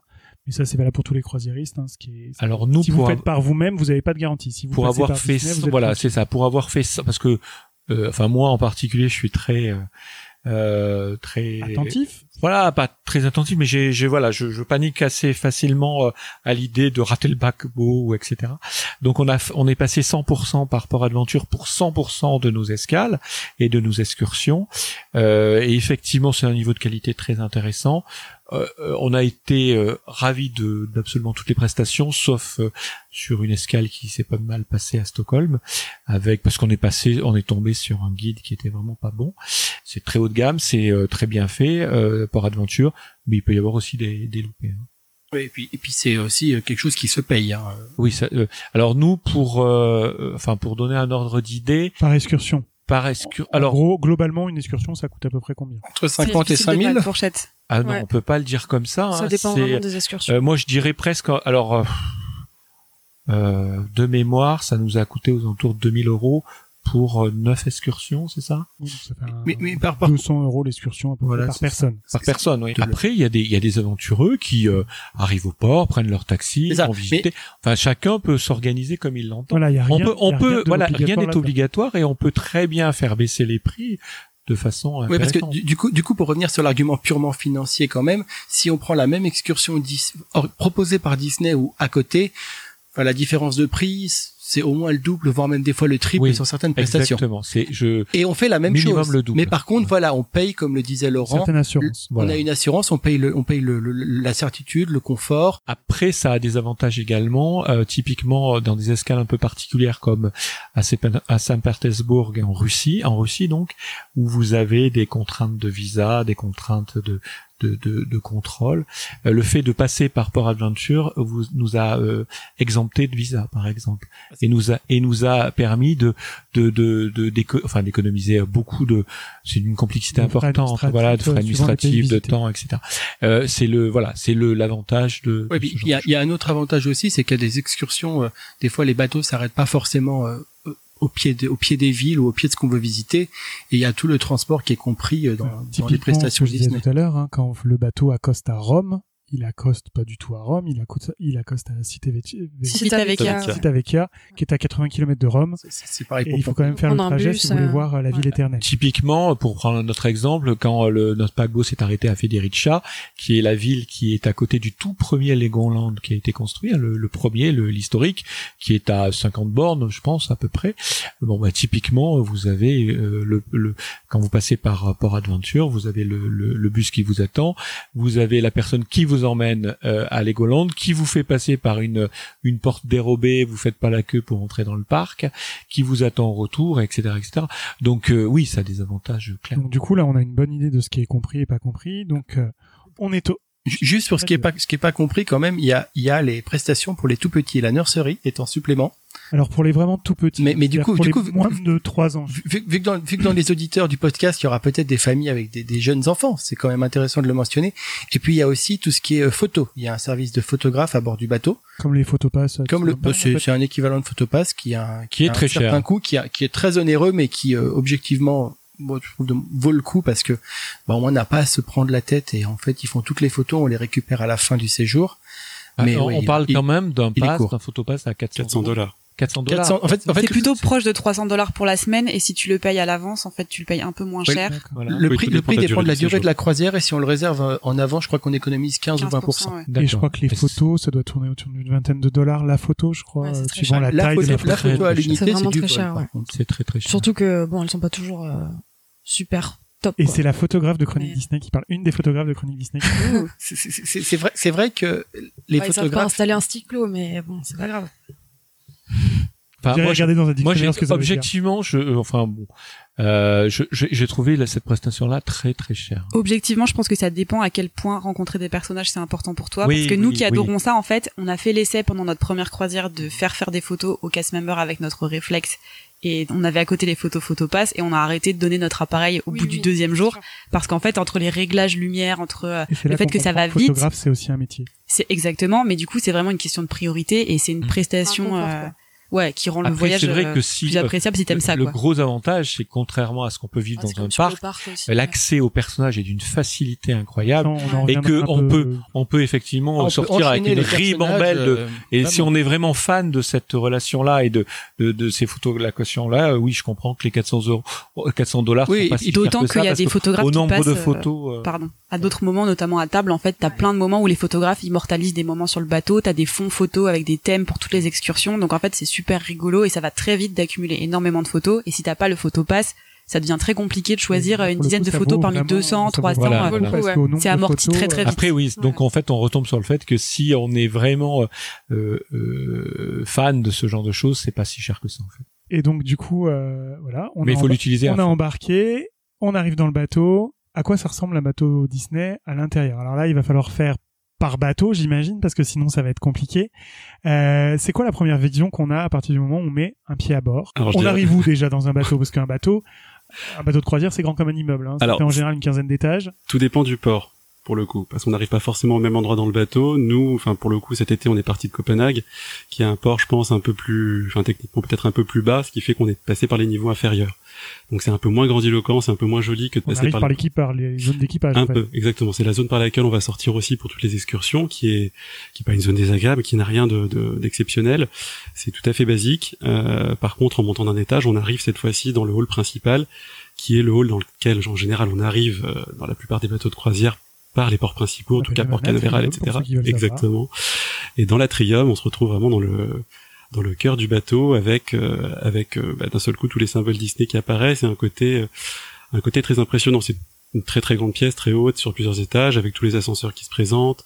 Euh, Il y a toujours la statue le- de la mascotte du bateau qui, qui trône au milieu de la pièce. En l'occurrence, dans le Disney Magic, c'était un Mickey habillé en habit de tempête pour euh, en train de en train de naviguer à la barre du bateau. Euh, qui est pour l'anecdote le même que celui qu'on peut retrouver à Newport est le même Club que de Disneyland Paris. Exact. Et que tu Exactement. peux voir à Tokyo aussi. Si. Et du coup, sur les autres bateaux, vous savez ce que c'est? Il y ouais, a Minnie, Donald et Ariel sur le Wonder. Et pour le prochain, on- la surprise n'a pas Ils été dévoilée. pas- mais du coup, ils ont annoncé réponse sur la proue, mais ils n'ont pas annoncé le personnage qui serait à l'intérieur. L'une des particularités aussi quand on arrive sur le paquebot, c'est que donc vous avez un premier point photo et vous avez, on vous annonce aussi également. Oui. hein. par votre nom de famille. Enfin, oui. C'est-à-dire comme ça se faisait dans la cour des rois. Je crois que- je- machin je crois que. Lorraine a une anecdote à ce sujet d'ailleurs. Famille, euh, voilà. Ah, c'est très chic. Avec un speaker et tout. C'est très chic ça. Ah si, moi je veux des anecdotes. Ah. Alors, Ouais, nous, on a une petite anecdote par rapport à ça, c'est que La quand première, on, on est- a ouais. la première. Quand on est arrivé sur le Magic la première fois, en fait, on connaissait pas du tout cette tradition et en fait, dans le feu de l'action, un peu avec l'excitation, la cast member nous a demandé nos prénoms et on On n'a pas le compris. famille. Et en fait, euh, elle les a prononcés de manière très très étrange et ça nous a vraiment fait déjà beaucoup rigoler, mais surtout en fait, on a été affichés parce que Ouais, tous on les était super gênés. tous les autres guests nous ont applaudi, mais en fait euh, avec des noms ridicules quoi. Euh, Est-ce qu'il y, a- est-ce qu'il y a du coup d'autres services que dans cet atrium, du coup, qui est l'endroit où on vous accueille et où il y a effectivement la statue mascotte du bateau? Est-ce qu'il y a d'autres services? Est-ce qu'il y a des choses qu'on peut faire le premier jour quand vous arrivez, à part effectivement manger ou aller à la piscine? Bah, le, le premier jour, en fait, euh, on, c'est c'est le bon moment en fait pour découvrir le bateau. Euh, Et vraiment tous les aspects du bateau. et vraiment tous les aspects du bateau parce que c'est c'est la seule journée à part euh, à part euh, sur quelques rares croisières où tout le bateau est accessible, donc notamment les zones pour les adolescents et les enfants que peuvent aller visiter ben, les parents avant d'y laisser leur progéniture toute la semaine. Donc c'est vraiment le moment de la, de la croisière vous pouvez vraiment faire une visite exhaustive du bateau.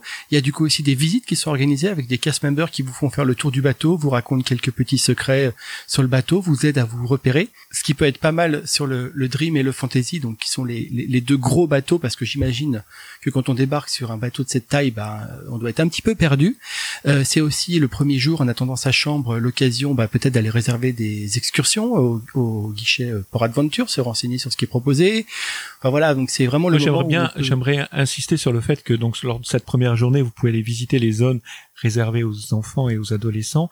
Elles ont, elles présentent un intérêt sur leur thématisation, qui sont souvent très très qualitatives.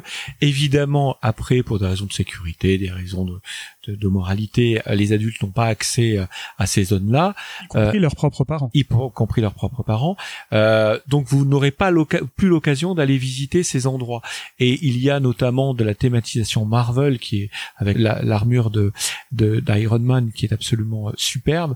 Et, et- le de... exact Du Millennium. Du du Millennium, il, il y a la chambre faut- de, il faut- de Andy dans de. Andy, voilà. Euh, il faut absolument faire euh, ne pas ne pas euh, louper cette opportunité qui est une opportunité euh, qui ne se représente pas Qui peut se reproduire à quelques rares Voilà, occasions, ou à de rares occasions.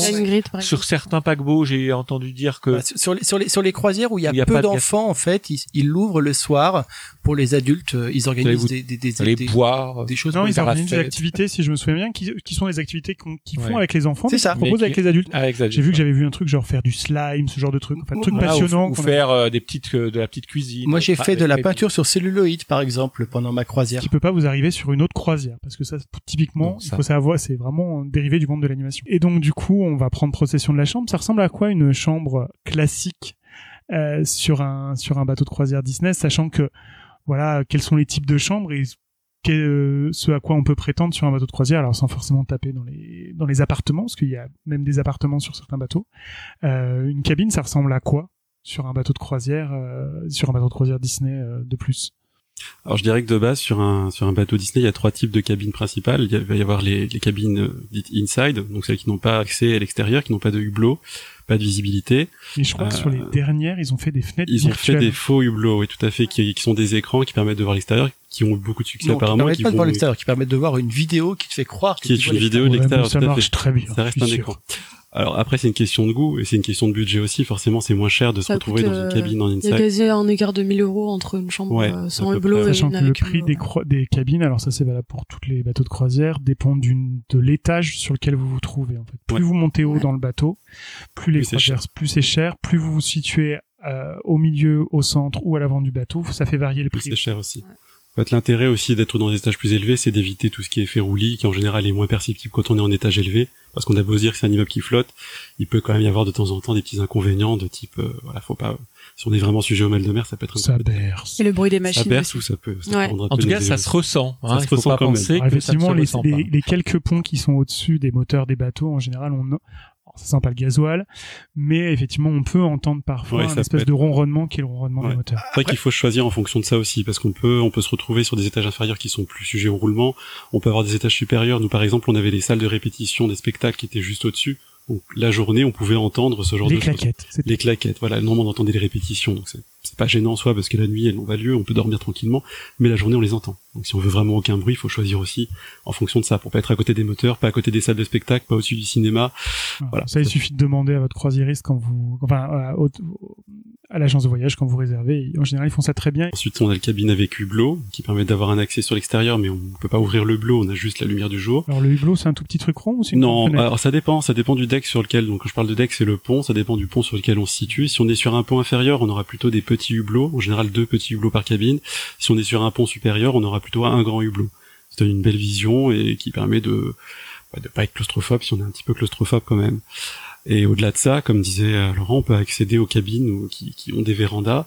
Et là, c'est pareil, je crois qu'il y a deux types de vérandas aussi. Vous avez des vérandas qui sont plus euh, des vérandas un peu plus closes en fait, comme un peu des loggias. On, on a un accès extérieur, mais on est quand même un peu euh, ceinturées entre guillemets par des murs et un plafond, et des cabines véranda qui elles sont beaucoup plus ouvertes sur l'extérieur, qui sont encore plus premium. Mais mais il y a vraiment il y a vraiment une, une variété de chambres ou de cabines plutôt qui est très euh, vaste sur les bateaux, qu'il est encore plus d'ailleurs sur les deux les deux gros bateaux parce que forcément il y a plus de plus de cabines donc plus de plus de un petit peu plus de variété. Après, je pense que le le, le, plus important, enfin, c'est de choisir la, la cabine, j'allais dire, qui, qui, vous ressemble, et notamment, euh, est-ce que vous allez y passer euh, du temps ou pas? Il y a des gens euh, qui vont avoir envie de passer du temps dans leur cabine, s'y prélasser, peut-être se, se, se, mettre au bord, sur, sur leur terrasse pour, pour profiter de la vue, puis d'autres qui vont passer leur journée dehors à courir après les personnages au bord de la piscine. Je pense après, après, il y a aussi une particularité, mais qui est liée en fait à à plutôt l'esprit américain de l'organisation des vacances, ce sont les cabines du euh, Disney Vacation Club, où là, vous avez donc le Disney Vacation Club, on a eu l'occasion d'en parler tout à l'heure, c'est une sorte de d'abonnement dans multipropriété et qui concerne également le Disney Cruise Line. Donc c'est des gens qui euh, considèrent qu'ils sont chez eux en fait et donc euh, ils vont euh, notamment sur les portes des cabines marquer des décorer mettre des portes, décorer ouais. leurs portes. en marquant, ici, mais- ici c'est la famille, je sais pas. Alors, ils ont On pas besoin, ça même sans le Disney faire. Oui, Vacation Club. voilà. Beaucoup de gens le font en fait. En revanche, tu reconnais les portes du, Di- du Disney Vacation Club parce qu'elles sont bleues, je crois. D'accord. Mais- il y a cet état d'esprit beaucoup de gens qui décorent leur porte avec ouais. leur personnage Disney préféré ou Avec pour des un- jeux aussi. ou pour un événement quand ils viennent euh, par exemple en famille célébrer quelque chose et c'est vrai Il qu'ils y en a qui affichent demandent toujours la même, euh, la même Exactement. cabine Ouais. aussi. Ouais. Exactement. Mais c'est vrai que c'est vrai que du coup c'est c'est assez marrant aussi puis, puis, puis de se balader dans le bateau pour euh, chercher ces cabines parce que là vraiment c'est des œuvres d'art. Ouais. Moi j'avais vu une, une, une porte sur mon sur mon bah, sur ma croisière, ils avaient euh, reproduit euh, euh, réponse sur la porte avec euh, la chevelure qui faisait le tour de la porte complète. Enfin, on voyait plus la porte en fait, c'était recouvert de photos, de magnettes, de, de dessins de et et, euh, et voilà, il y en a je, je pense que d'ailleurs peut-être même des petits concours, un petit petit je sais pas comment ils font mais mais mais il y en a- je On pense que c'est vraiment que quand euh, vous réservez votre croisière, en fait, il y a une page Facebook qui est dédiée à votre propre croisière où vous avez la possibilité de communiquer avec les gens qui embarquent sur le même navire que vous pour la même croisière que vous. Et donc, effectivement, je, je, je doute qu'aisément connaissant les Américains, il y ait beaucoup de concours de euh, choses avec euh, faites des choses vous-même, ce genre de choses. Et du coup, à l'intérieur, ça ressemble à quoi une chambre de croisière? Parce qu'on n'a pas, tout le monde n'a pas la chance d'en avoir déjà fait une. Alors je pense qu'il y a des caractéristiques à peu près communes à toutes les chambres, pour le coup, qui sont plus ou moins grandes forcément. Mais en général, on a, euh, quand on rentre, on a un premier couloir dans lequel on, on a un très grand placard dans lequel on peut ranger toutes ses affaires. Ça, c'est vraiment quelque chose que je conseillerais pour, ouais, pour se sentir bien dès le premier jour et profiter à fond de son séjour, c'est de ranger toutes ses affaires dans tous les rangements qui sont prévus. Comme ça, on se sent Ah oui, vraiment bon, chez Il soi. y en a qui aiment bien. Moi, j'ai apprécié pour le Ouais. coup. Euh, on a à chaque fois dans chaque cabine un grand lit double, euh, à minima, plus un Avec canapé, une très très canapé. bonne literie. avec une très très Oh, bonne ouais. literie, c'est Ouais. Incroyable. Les lits sont plus un incroyables. canapé, euh, un canapé qui qui est euh, convertible, ouais. voilà, pour les le chambres sont des enfants. chambres familiales, en fait, de elles base. peuvent Oui. toutes redevenir familiales, oui, parce que de base on peut y être à deux, mais on peut aussi y être jusqu'à quatre, dans le sens où la banquette donc se transforme en lit, et en plus on n'a pas à le faire soi-même, ce sont les les crew members qui s'en occupent, on- Avec un rideau qui sépare. avec un rideau qui sépare en plus de la cabine Comme un petit principale. quoi. pour isoler un petit peu par exemple les enfants des parents typiquement et on va se retrouver avec les parents dans un lit double et les deux enfants qui peuvent être de l'autre côté côté fenêtre avec un la banquette qui se transforme en lit et au-dessus euh, souvent il y a un lit qui peut sortir du plafond aussi un lit simple parce qu'on se retrouve avec deux lits superposés un grand lit donc on peut avoir quatre personnes Une salle de bain. une salle de bain c'est ce qui est bien et alors la particularité de pas même. ça pour le coup c'est Pendant quand 10 même jours, surtout. ouais c'est quand même assez spécifique aussi euh, à la Disney Cruise Line c'est le, le mais pour le coup la, la, la qualité en fait de la salle de bain des sanitaires enfin c'est bête à dire mais on se retrouve pas dans une cabine comme dans un avion ou parfois dans certains bateaux on a vraiment Parce une salle de bain minuscule Pour avoir fait euh, Voilà. plusieurs bateaux de croisière, clairement les cabines sont thermoformées. exactement Euh, vous avez, euh, si vous êtes un peu grand, vous avez euh, un pied pas loin de la cuvette des toilettes et l'autre dans la douche. Après, ça dépend de la cabine qu'on a. et là ce n'est pas possible justement on ne peut pas avoir un pied dans les toilettes puisqu'il y a les toilettes séparées ça c'est alors ça, c'est Bah, Ça pour- les dépend de la cabine que t'as. Les cabines Ah oui. où il n'y a pas de, de hublot, les toilettes sont dans la même. euh, Ah ça oui, c'est non, juste les inside c'est pas en fait parce que parce que toutes les autres moi j'ai Oui, voilà. Mais sinon, ça c'est pareil. Après, moi, ce que j'en ai vu en, sur le Magic, en tout cas, c'est que toutes les cabines, quand même, se ressemblent, et même celles qui peuvent avoir une, une terrasse ou un- une véranda dans le prolongement. En fait, la base de la cabine, c'est toujours même. construit de la même façon. On a toujours ce couloir avec les toilettes, la salle de bain, le lit double, le coin salon avec le canapé convertible, la télé, la table. Et derrière, soit ça s'arrête, on a le hublot, soit ça se prolonge la véranda, mais la partie chambre, en fait, vous allez trouver toujours la même chose. Et Et, du et- coup, à l'intérieur, c'est décoré comment? C'est Disney à mort. euh, C'est très très nautique surtout. En Ouais. premier Très lieu, en tout cas sur les Mais ça, ça, ça reste assez discret en fait. euh. Il n'y a pas des Y a pas- y a pas des- mètres, non. quoi. Non, et, et et d'ailleurs, c'est c'est- d'ailleurs c'est c'est ce que c'est ce que moi je, enfin quand j'ai montré des photos à des amis euh, qui, qui me regardaient avec des gros yeux en mode en mode mais t'as passé tes dix jours à Disneyland et en fait euh, la chambre ils, se- bah, en gros ils me croyaient pas ils me disaient mais non c'est pas celle du bateau il y a pas assez de Mickey c'est pas assez Disney Toujours dans cette idée de quelque chose de quand même très chic. non mais très très chic, très sobre et, euh, voilà. Et alors au-dessus du canapé, il y a une, il y a une, euh, un tableau avec une mélodie euh, qui dépend des chambres d'ailleurs. Alors moi je sais plus laquelle j'avais, mais en gros il y a euh, When We, When We Wish Upon a Star. Il y en a, il y en a plusieurs de mélodies suivant les chambres. Mais il y a cette petite touche Disney. Bon après évidemment euh, il y a des Mickey cachés, il y a pas mal de petites choses, mais ça reste très sobre et, et très voilà très vraiment très Les classe. chambres du Newport Bay Club sont plus thématisées que les de la. Disney Cruise Ouais. Line. Ah oui, quand même. Et, et Ouais. pour et, et pour revenir sur ce que disait François sur le côté euh, le côté pratique euh, pratique de, de la chambre, en fait moi ce qui m'a marqué, enfin c'est pareil une anecdote après ma croisière donc euh, j'ai at- j'ai atterri non j'ai euh, j'ai accosté à New York et en fait j'avais une chambre d'hôtel qui était plus grande que ma cabine euh, du Magic mais que j'ai trouvé autrement plus mal foutue. la chance parce qu'à New York, les grandes chambres, ça court pas les, ça court pas les bah, hôtels. euh, mais elle était surtout tellement mal foutue. C'est Bon, du propre. coup, vous avez posé vos valises et là, on va commencer par le truc qui intéresse le plus tout le monde. Voilà, premier truc qu'on fait sur un bateau, on va manger. Donc, euh, donc on en parlait tout à l'heure. Il y a donc euh, ces fameuses rotations sur euh, les trois restaurants de service à table. Alors ça, c'est pareil, c'est unique à c'est unique à la Disney Cruise. Sur les autres bateaux de croisière, vous êtes affecté à un restaurant de service à table. Après, vous pouvez aller manger où est-ce que vous voulez, mais vous avez, vous avez pas cette possibilité de rotation. Pourquoi cette rotation? Pourquoi il y a trois restaurants de service à table? Est-ce qu'ils sont tous les trois différents ou sur un thème différent? En fait, c'est essentiellement pour gérer le flux des guests, de façon à avoir en fait euh, déjà t'as le service euh, qui est avant le show et celui qui est après le show, et donc en fait t'as une division en, En fait, a- quasiment idéale de tous tes guests sur tes différents y, a- il restaurants. y a quoi. deux shows et deux services tous les soirs. Voilà, Ouais. ceux qui font Parce que l'idée, du coup, c'est que vous puissiez, quoi qu'il se passe, dîner avant ou après et voir les fait. spectacles qui vous sont Ouais, ouais. proposés. Des services, un qui est à 6h et un autre à 8h15, 8h30. Et donc, du coup, les restaurants sont différents d'un bateau à l'autre. Il y a juste un restaurant qui est euh, commun aux quatre navires pour le moment, c'est l'animator's Palette, qui est sur le thème de Cabanas l'animation.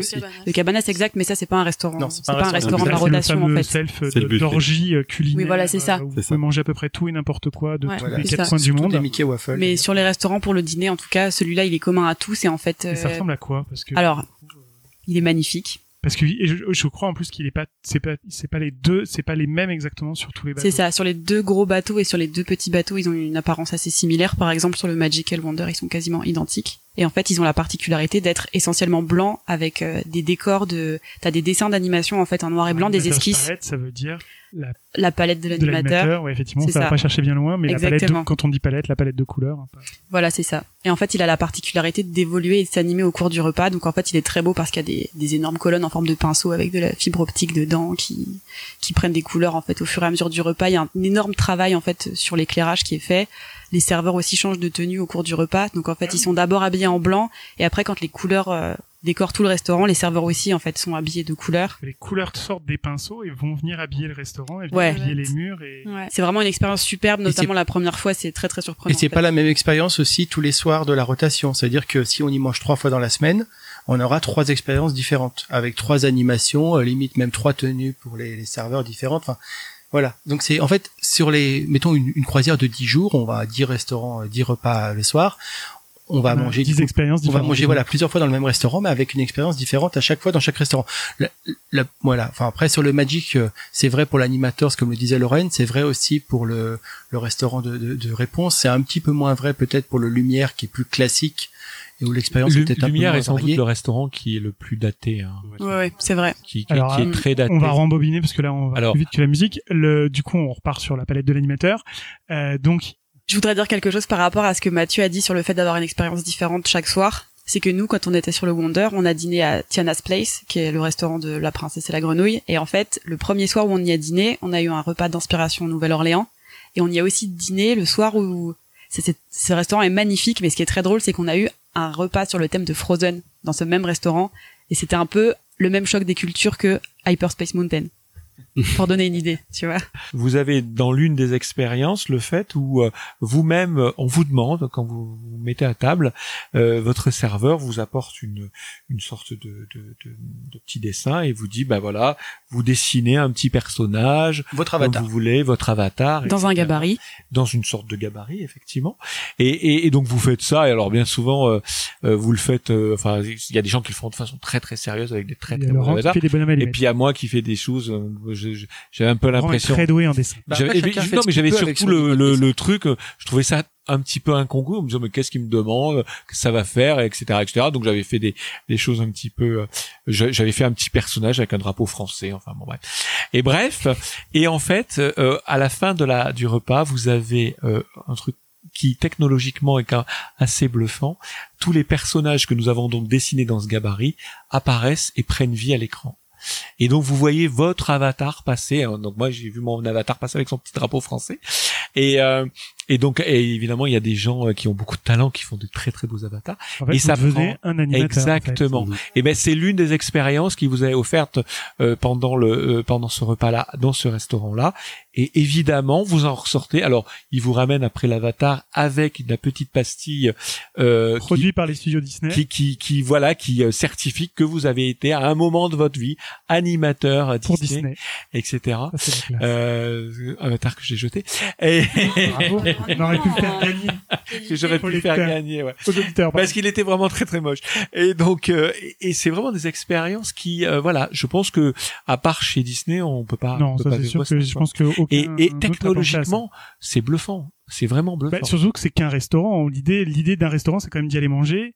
Et, là, Et évidemment, euh, cette expérience-là, nous sur une, une croisière de neuf jours, on l'a pas euh, eu, à- en- donc on a fait trois fois le, le animateur. euh, euh, et évidemment, on, on l'a pas vécu les trois fois. Chaque chaque soir Oui, où on a été dans voilà, c'est est quelque chose en fait. de différent. Et nous, euh, tu parlais tout à l'heure du restaurant Tiana. Nous, on était dans le restaurant Réponse.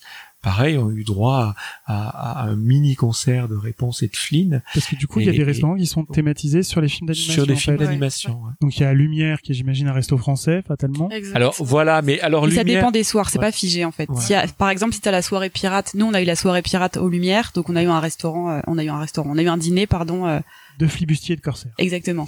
Voilà, moins le rhum, ça. Mais, mais lumière et, et alors dans tous les restaurants, donc euh, nous sur le sur le Magic, on avait donc un restaurant réponse et on avait lumière. Euh, lumière est un, un, un restaurant vraiment. euh, alors pour ceux qui ont eu la chance de faire euh, La Belle et la Bête, euh, le restaurant de La Belle et la Bête à, à Walt Disney World où on voit la salle de bal, etc. C'est pas du tout ça. C'est Ah oui, vraiment. que moi je m'imaginais ça. Eh ben non, pas du tout. Et Raté. c'est, et c'est là où on, on, on a un ouais. petit ressenti où on voit qu'il est daté et que euh, et qu'il a le poids des années et qu'il est pas immersif autant qu'il devrait l'être. Parce que ça. vous imaginez un restaurant lumière, la salle de bal de la Belle et la Bête. Là, ça aurait, du euh, tout ça. mais c'est pas du tout ça. C'est Alors que j'ai assez que le froid, restaurant Réponse, c'est- du coup, était pour le coup très très. Ah oui, c'est la taverne. C'est la il est taverne. beaucoup plus récent aussi. Il vient de, enfin, il sort de la dernière rénovation du Disney Magic, donc qui date de 2018. Euh, et c'est vrai que la thématisation est très réussie. Pour le coup, le décor est là, les lanternes sont là. Oui, donc on va manger au canard boiteux. quoi. Exactement. c'est exactement ça. Avec les Vikings. Et du coup, le Tianaz, alors, c'est euh, le restaurant tel qu'elle l'imagine dans le film? C'est assez, euh, c'est l'idée, ouais. Donc il y a un groupe de, de musiciens qui est là, qui joue de la musique un peu. alligator, pardon. Alors malheureusement, Il y a Louis ou pas était absent. Louis était pas là. On a eu un dîner Non. carnaval Oh à. Tiana's Place et Louis n'était pas là. Il était dans, carnaval comme euh, Mardi Gras. Comme Exact, Mardi Gras. ouais. il était Ouais. dans les On avait des colliers Louis, non tout. Non. Vous n'avez pas mangé de l'alligator? Bon, en fait, on a eu quelques petits loupés au niveau des prestations personnages euh, à certaines occasions. On a eu notamment un meet and greet de la Reine des Neiges où euh, Anna n'était pas là, mais bon, en tout cas, normalement, il fait partie de ce dîner-là, ouais. D'accord. Et donc du coup, euh, et donc là du coup ça fait un deux restos et le troisième du coup c'est le Palo, c'est le restaurant où, en fait où il faut réserver. qui Lui, il est hors de la rotation, donc Il on est hors de la rotation. Ouais. Vous avez donc euh, lumière, enfin dans le Magic il y avait lumière, ouais, il y avait réponse le Magic. et il y avait euh, l'animateur. Dans l'autre là, il y a Et il y a le Palo, euh. Sur le Wonder, en Ah, fait, il y a, il y a le Triton aussi. D'accord. Restaurant fruits de mer. Non, c'est une Ben, question. Hein. En l'occurrence, euh, parfois oui. coup, euh, la petite sirène, mais. euh, Et c'est pareil, j'imagine, sur le bateau Sœur, qui est le Wonder, du coup. D'accord. Et, euh, et, et donc, du coup, ça, c'est pour, euh, ça, c'est pour les restaurants où on peut aller manger. Il y a le Palo où, effectivement, on peut, rester- on peut, donc, sur tous les bateaux, Ouais. il y a quatre restaurants. Le, le palo Cinq plus Il y a le Rémi aussi sur oui, il y a le grand risque que j'allais dire. Le Rémi qui est aussi un restaurant haut de gamme comme le Palo, mais encore plus haut de gamme, même. beaucoup plus cher. Que- avec des chefs Ouais. français. Parce que je crois que de mémoire, enfin, très haut le. Palo, sauf erreur, c'est à peu près 40 dollars le supplément pour, euh, 40 pour dîner au Palo ou, personne. hein. ou pour bruncher au Palo. Euh, le Rémi, c'est beaucoup plus cher. Je crois qu'on tourne sur ces menus à 100 Une centaine de dollars, je crois, Je ouais. crois que C'est ça. Après, c'est ça. la très très, très très haute gastronomie. et euh, le palo étant euh, euh, euh, axé sur de la cuisine italienne mais de la cuisine italienne évidemment évidemment haut de gamme pas de Et il est cuisine 100% italienne. adulte aussi. et On peut 100% le préciser. adulte oui ça, ça on n'a pas on en a pas parlé tout à l'heure mais on a euh, ou très peu euh, euh, Disney alors ça euh, lorsqu'on en a parlé sur nos réseaux sociaux ça a un petit peu choqué les les euh, euh, nos lecteurs et lectrices c'est que effectivement il y a des zones interdites aux enfants il y a des zones réservées aux adultes euh, et, et, et heureusement c'est salutaire hein, parce Ouais. que c'est de plus en plus comme ça sur les bateaux de croisière, mais c'est vrai que mais sur un bateau Disney, Disney, on on, s'attend pas à très ça. familial. Imaginons, est-ce que la même chose existe dans les resorts? Je suis pas sûr. Hmm. Des, À des endroits interdits aux enfants. Il n'y a pas d'endroit Euh, interdit. et donc, enfants. par exemple, dans les choses interdites, des endroits interdits aux forcément les enfants, clubs qui servent de l'alcool, puisque Évidemment. aux États-Unis, vous n'avez pas le droit de faire rentrer un mineur dans un Et- endroit qui sert de l'alcool. et- Passer une certaine. mais euh, par exemple, dans les endroits donc du, bac, du paquebot interdit aux enfants, vous avez une des piscines qui est interdite aux enfants Il y a et toute qui une zone hein, qui est et toute interdite, une zone qui est barrée Hein par de... Qui s'appelle Quiet Cove. voilà. Bien son nom, c'est pour qu'on ait la paix. Et voilà, et c'est exact. Et franchement, alors après, euh, c'est un large débat, hein, mais c'est vraiment très agréable d'aller dans une piscine entre adultes et pas avoir Personne aucun enfant qui vient de plouffer ou qui vient hurler Ouais. ou qui vient ou qui vient là. Parce que la particularité des enfants sur les croisières Disney, C'est qu'ils sont pas très bien élevés. particulièrement Ils sont en vacances. Voilà, en vacances, ça veut dire particulièrement, euh, voilà, aussi on va un dire peu les règles de la maison. Bah, Ils sont enjoués, mais ils sont pris en charge aussi, ce qui est très pratique pour tout le monde. Oui, ils sont aussi pris Parce en charge. qu'effectivement, quand vous partez sur une croisière Disney, alors c'est valable sur beaucoup de bateaux de croisière, mais je pense que Disney fait vraiment ça bien. Ils ont des clubs enfants, c'est ça, Mhm. Euh, où on les prend en charge avec des animateurs. Ça fait partie des choses qui sont incluses dans la croisière. À partir de 3 ans, je crois qu'en dessous, c'est, un service de babysitting, donc c'est un petit peu différent. Et on peut prendre en charge vos enfants du petit déjeuner jusqu'au coucher très facilement. Donc, euh, donc voilà, et j'imagine qu'on leur fait faire des activités, des choses, des spectacles. Enfin bref, on les occupe toute la journée. Il y a aussi un service qui est dédié aux enfants qui s'appelle Bibidi Bobidi Boutique, qui existe aussi dans les hôtels des resorts euh, Disney, où en fait euh, les enfants peuvent aller se faire costumer, maquiller, et c'est assez rigolo parce que je crois que c'est que les enfants. moi. J'aimerais bien tester la prochaine Que fois. je sais porter qu'à petit Walt. Disney World, à Walt Disney World, ça a été ouvert aux adultes en fait. quand vous avez une mini Elsa, euh, une mini Elsa ou une mini Anna qui va euh, effectivement prendre sa photo avec euh, le personnage. Avec ses cheveux Anna, bien euh, euh, plein de gel avec des Mais paillettes dans les voilà, cheveux, c'est vraiment adorable. très très adorable. avec les, les, les joues bien roses et, et- et du blush euh, bien comme il faut. Donc du coup, ça c'est pour manger, pour boire. Comment ça se passe pour boire sur un bateau euh, Alors là, c'est moi qui Ouais, parle. c'est en supplément. hein. pour changer Ah, pour le- le supplément coup, si c'est alcoolisé. Alors pour voilà, alors moi je vais parler que du côté qui m'intéresse. Alors, qui boit du café et est-ce qu'il y a des cafés sur Alors Et il y a Ouais, il y a du café. En Gratuit et payant. Gratuit. il y a du il y a du café payant et du café gratuit. J'ai envie de dire, il y a le café gratuit qui est pas bon, puis il y a Ah le bon, café. Il y a le café gratuit qui est Il est pas si mauvais, hein. une chaussette. Voilà. Voilà. Et puis sinon, vous, si vous voulez un vrai Pour les, pour les Européens, c'est très compliqué. Pour les Américains, ils adorent ça. Il y a du chocolat chaud aussi journée. en libre service. vous avez alors pour pour les les alcools alors c'est c'est très curieux parce que euh, on est chez Disney mais la- j'ai envie de dire l'alcool si vous en voulez ça coule à flot. Vous pouvez très facilement commander de l'alcool tout le temps. Déjeuner. tout le temps. En fait par exemple il faut faut se rendre compte. Mimosa au palo. vous allez vous allez dans un spectacle vous avez des serveurs avant le début du spectacle qui viennent vous voir et qui vous proposent et vous leur commandez ce que vous voulez et vont vous apporter à votre siège de, de, de- dans le théâtre ce que vous avez commandé. Ça peut être une bière, ça peut être de l'alcool, du soda, etc. Et donc en fait, l'alcool, j'ai envie de dire l'alcool coule à flot pour qui veut euh, y avoir accès. Il n'y a aucune limite. Alors j'imagine évidemment que la bienséance doit être euh, Avant le euh, bien évidemment. Mm. Mais et ensuite vous avez une deuxième Et euh, votre étape évidemment. et vous avez une deuxième étape, si je peux me permettre. Euh, une deuxième étape, c'est le soir où les, les, les bars prennent une connotation qui sont un petit peu plus adultes euh, et qui sont euh, pour le coup euh, Il y a plus beaucoup de bars du coup parce qu'il y a Oui. Oui, il y a plusieurs bars. Plusieurs- Et ils sont plusieurs- thématisés comme les restaurants. Oui, il y a un bar plutôt musical avec un pianiste chanteur qui, qui s'appelle euh, Keys, je crois. Je oui, me souviens bien, en tout cas sur le Magic, et qui est très très qui est agréable. très agréable, Genre très bien. piano bar en fait. Genre piano bar, Oui, oui. C'est pas thématisé Disney en revanche, mais Non. c'est des Oui, thématisations non, c'est pas assez chouettes. Disney, mais c'est très très- très adulte, ouais, très très travaillées Travaillant, de la musique Disney. Exactement. Et puis euh, un, un performeur qui est euh, enfin qui euh, qui qui Qui est très bon. qui voilà qui était très très très bon. et Juste d'autres. à côté de ça, on a aussi Fathoms, qui est un autre euh, un autre bar pour le coup, mais un peu plus bar spectacle dans le sens où on est on est assis tout autour d'une scène. Donc il y a aussi des shows qui se produisent là-bas, qui sont pas des shows Disney pour le coup non plus. Euh, nous, on a pu voir un duo de violoncellistes, par exemple, ça a l'air de rien, mais c'était c'était pas désagréable. Pour De la magie aussi. de la magie aussi, on peut commander à boire en même temps. Il y a des trivia, des cabaret. animations aussi avec des jeux auxquels Ouais, euh, tu peux participer. Mais au niveau ambiance, je dirais que c'est pas forcément celui que je préfère. Je crois que c'est celui qui reste ouvert le plus tard, par contre.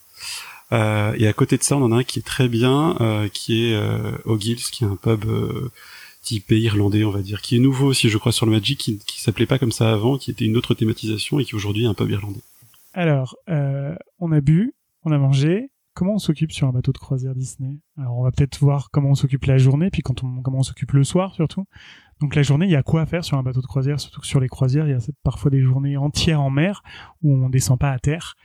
Donc, euh, c'est là, je pense que toute la magie Disney opère. Comment on s'occupe du coup Allez, Zoé, comment on s'occupe sur un bateau Disney? Et ben en faisant des photos avec les personnages. Hein. Ah, ça c'est, je que le euh, grand plus. euh, Ouais. C'est les personnages, euh, la- les rencontres caractères du coup qui sont. euh, Avec une grande, grande facilité, hein, contrairement au parc. Et une excellente Ouais. organisation, Voilà, meilleure qu'on vraiment- en a jamais vu ailleurs. C'est-à-dire que là, on n'attend pas deux heures par la Liberty pour Exactement. avoir un ticket pour espérer voir Captain America? C'est exactement. C'est maximum 15 minutes. Trop facile. De... Ouais, en 15 minutes, vous avez accès à votre personnage. Il y a euh, chaque jour il y a des personnages différents. Enfin parfois c'est thématisé. Après il y a euh, un tronc commun. Enfin il y a toujours euh, quasi tous les jours il y a euh, Mickey, Minnie, euh, Dingo. euh. En fait, il y a, Les Fab Fives, quoi. il y a Ouais, souvent des tenues Exactement. Voilà, le Fab des tenues Five, différentes, avec, ouais. à tenues. Ça dépend des itinéraires.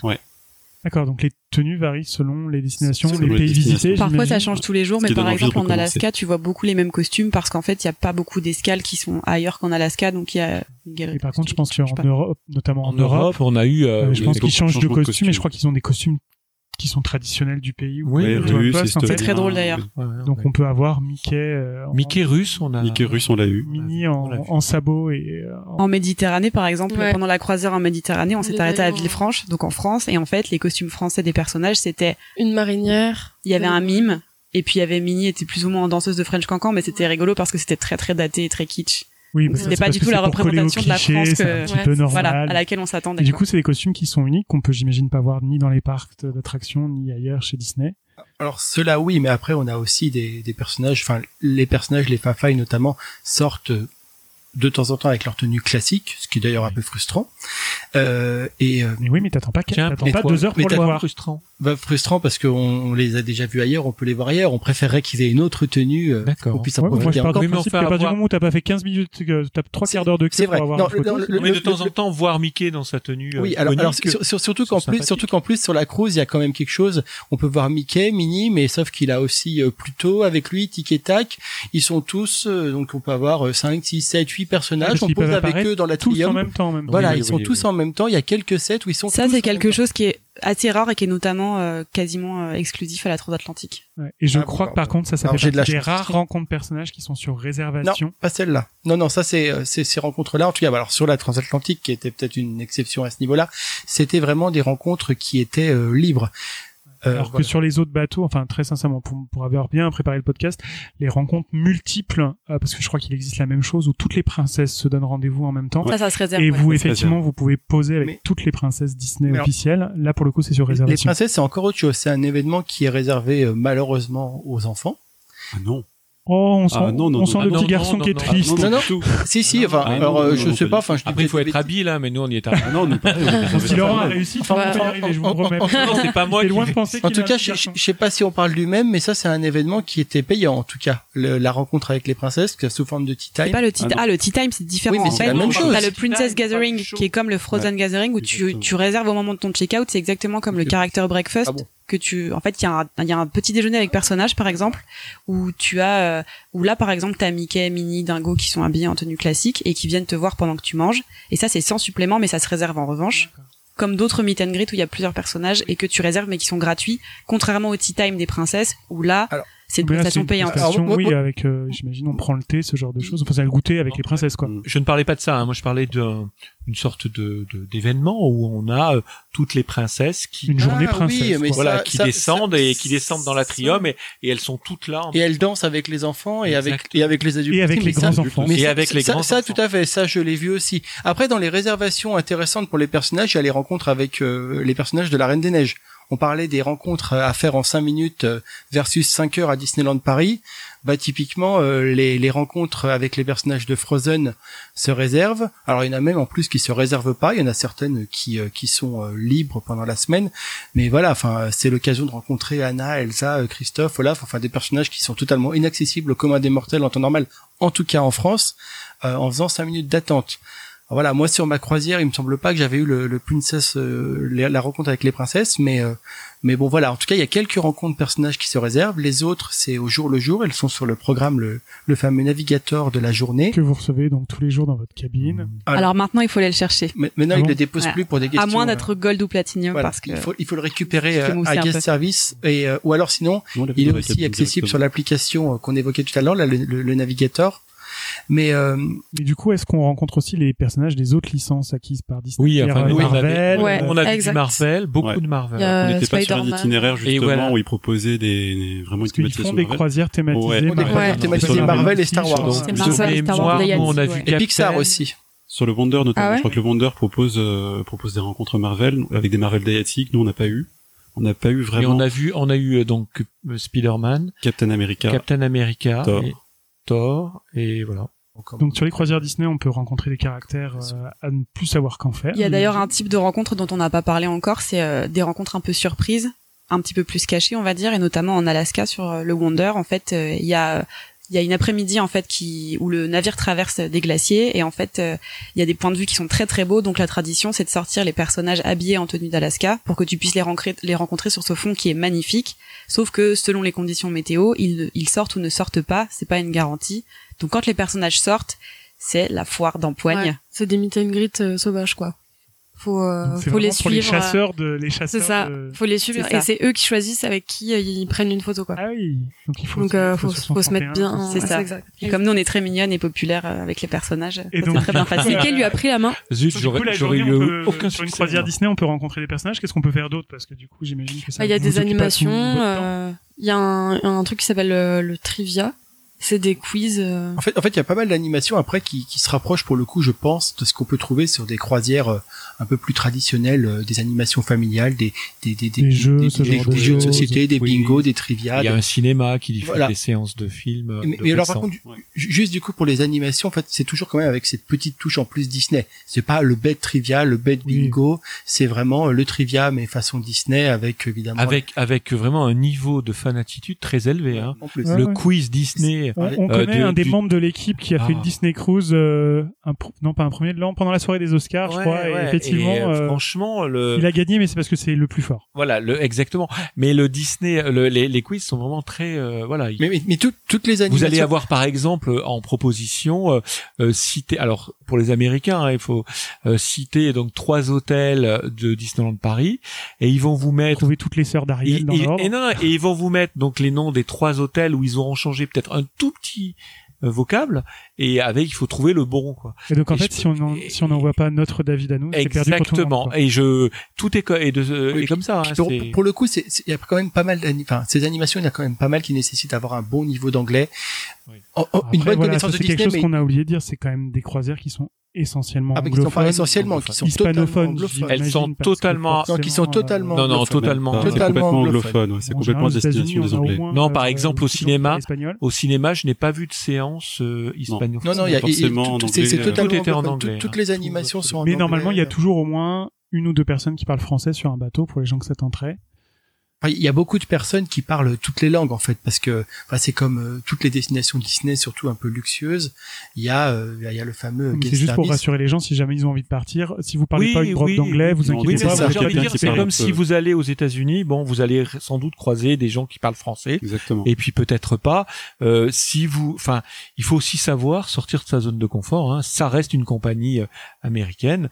Effectivement c'est l'anglais qui oui mais en cas de souci on peut aussi avoir en besoin de quelqu'un souci, il y aura toujours quelqu'un. Il y aura toujours, voilà, il y aura toujours quelqu'un pour vous comprendre. Et donc du coup, il y a un cinéma et la particularité du cinéma sur la Disney Cruise, c'est que vous pouvez voir les films Disney, euh, les très récents, en temps réel, Et vous avez également des exclusivités. Nous, on C'est-à-dire que le jour où ils sortent au cinéma sur le territoire américain, ils sortent Vous- aussi dans les bateaux. Voire, voire même un petit peu avant. un petit peu Comme dans les avions. Et, et vous avez même des, euh, des films qui ne sortent pas. euh, euh, nous, on a pu voir un Disney Nature qui n'était pas sorti euh, au cinéma. Ils font des films Euh, en 3D. aussi. Voilà. euh, et, et vraiment, c'est euh, c'est c'est euh, euh, enfin la, la salle et en plus la salle de cinéma technologiquement. Ah bah la salle de cinéma, elle est certifiée. Dolby, euh, Dolby 3D. Ah oui, Dolby, c'est- enfin, elle a toutes les normes de certification. Ça a été la première salle où Disney a diffusé Volt en 3D, qui a été le premier film en 3D relief euh, sorti par Disney. Et c'est euh, sur un des bateaux. Alors je sais plus si c'était le, le Magic ou le Wonder. Bon après j'imagine que c'est choses classiques sur un bateau. Il y a des piscines, il y a un spa,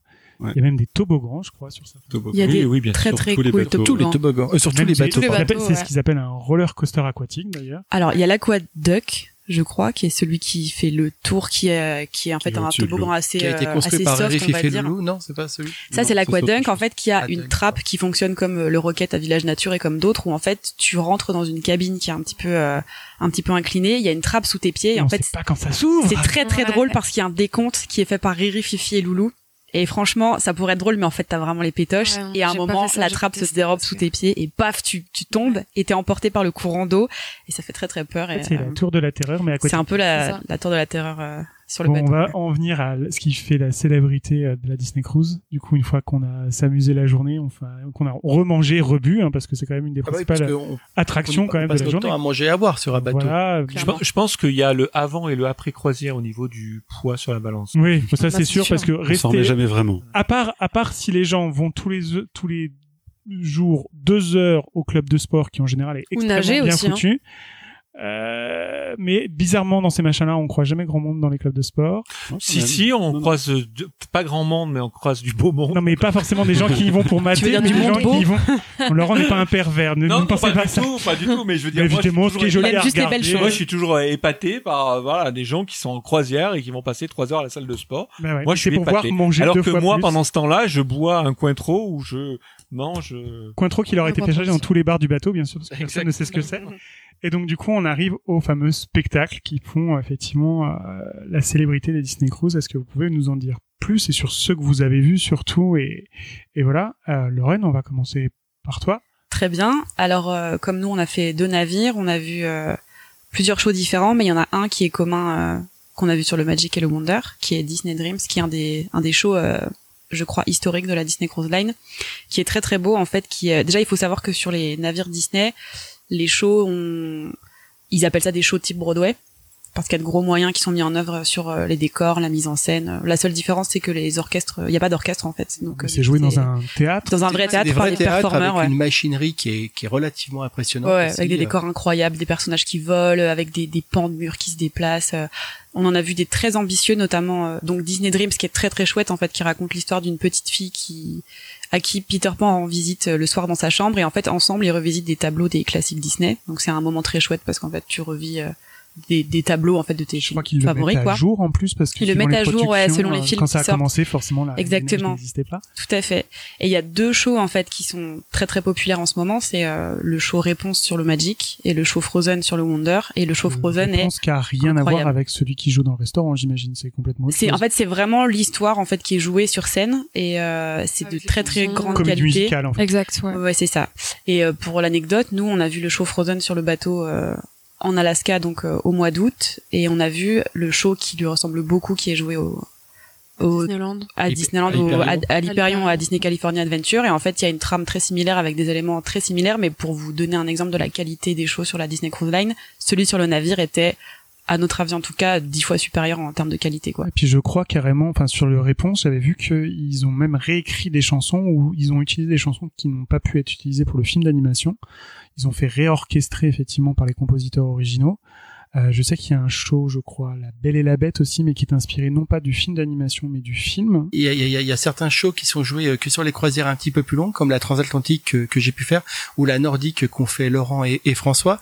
Et donc parmi ces shows, il y a euh, Tw- Twice Charmed, qui est une revisite de, Cendrillon, de l'histoire de Cendrillon, euh, et que voilà, qui, permet qui pour le coup est vraiment est vraiment original et, et que moi j'ai vraiment beaucoup apprécié et il y a un autre show qui est Once Upon a Song qui est plus un petit euh, spectacle concert récital en mode best-of des plus beaux chants, des plus belles euh, chansons de Disney et euh, en gros qui, qui, qui, nous fait dresser les poils et couler les larmes pendant pendant 40 minutes. Donc aussi sur les bateaux, il y a des soirées à thème. Juste pour finir sur les spectacles, quand même une particularité euh, bah, du fait d'être sur un paquebot, c'est que euh, les performances, les performeurs sont les mêmes euh, tout au long de la de la de la croisière. Ils font effectivement plusieurs plusieurs euh, à la fois plusieurs spectacles dans la journée et euh, des spectacles différents tout au long de la Les spectacles sont joués deux fois tous les soirs, exactement, voire trois quelquefois, notamment le chauffe. Et on arrive quand même à des situations qui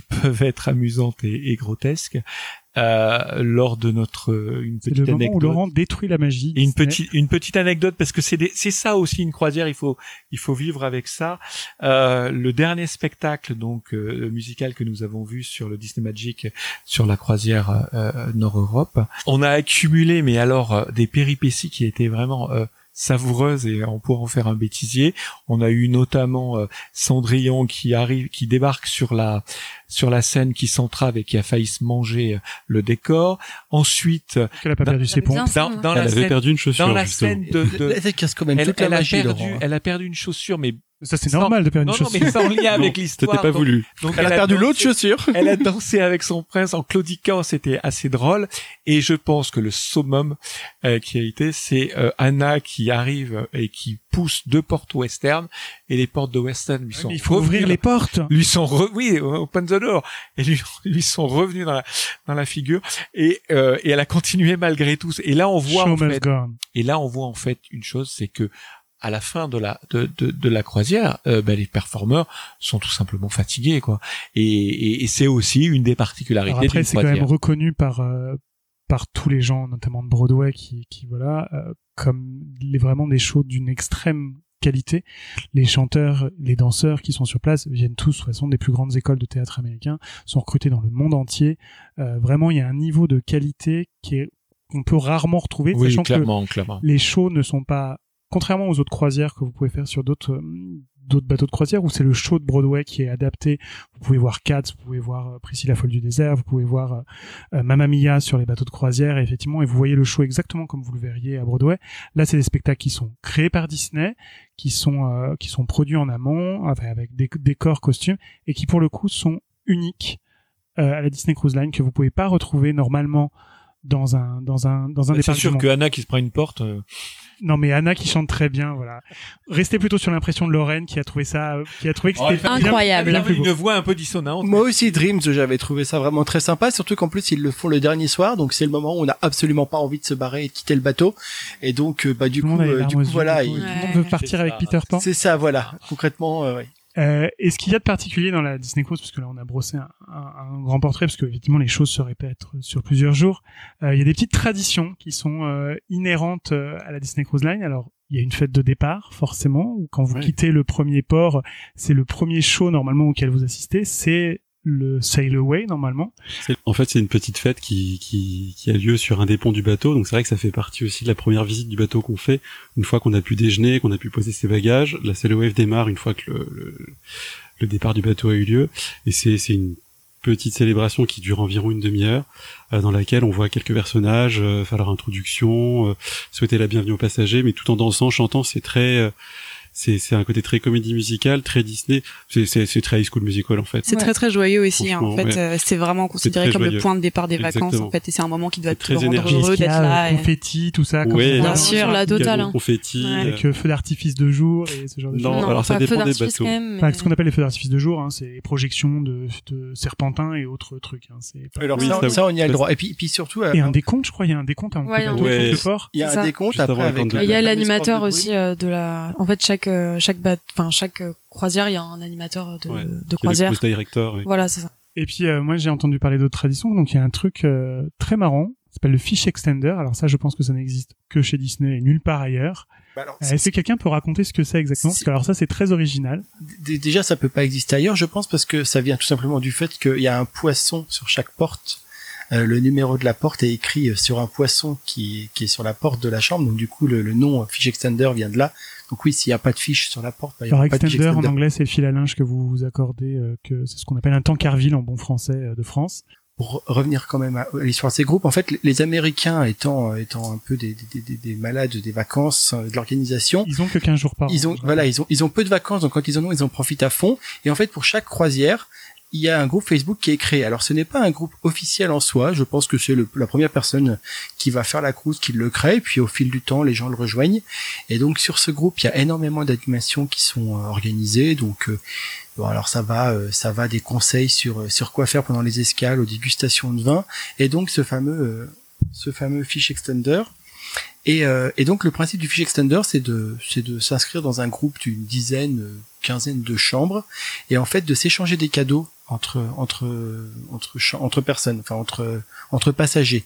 C'est-à-dire que tu embarques avec toi les cadeaux pour. Euh, T'embarques avec toi des toute cadeaux. Une liste de gens. C'est ça pour toute une liste de gens, donc euh, faut prévoir une valise en plus, et surtout. Les valises sont pas limitées sur la croisière. Hein. Les valises on sont autant pas... de bagages que vous voulez. Alors sur la croisière, sur l'avion, non. Par, contre, voilà, le problème c'est qu'il faut pouvoir les amener à, au point de départ et puis revenir avec en rentrant.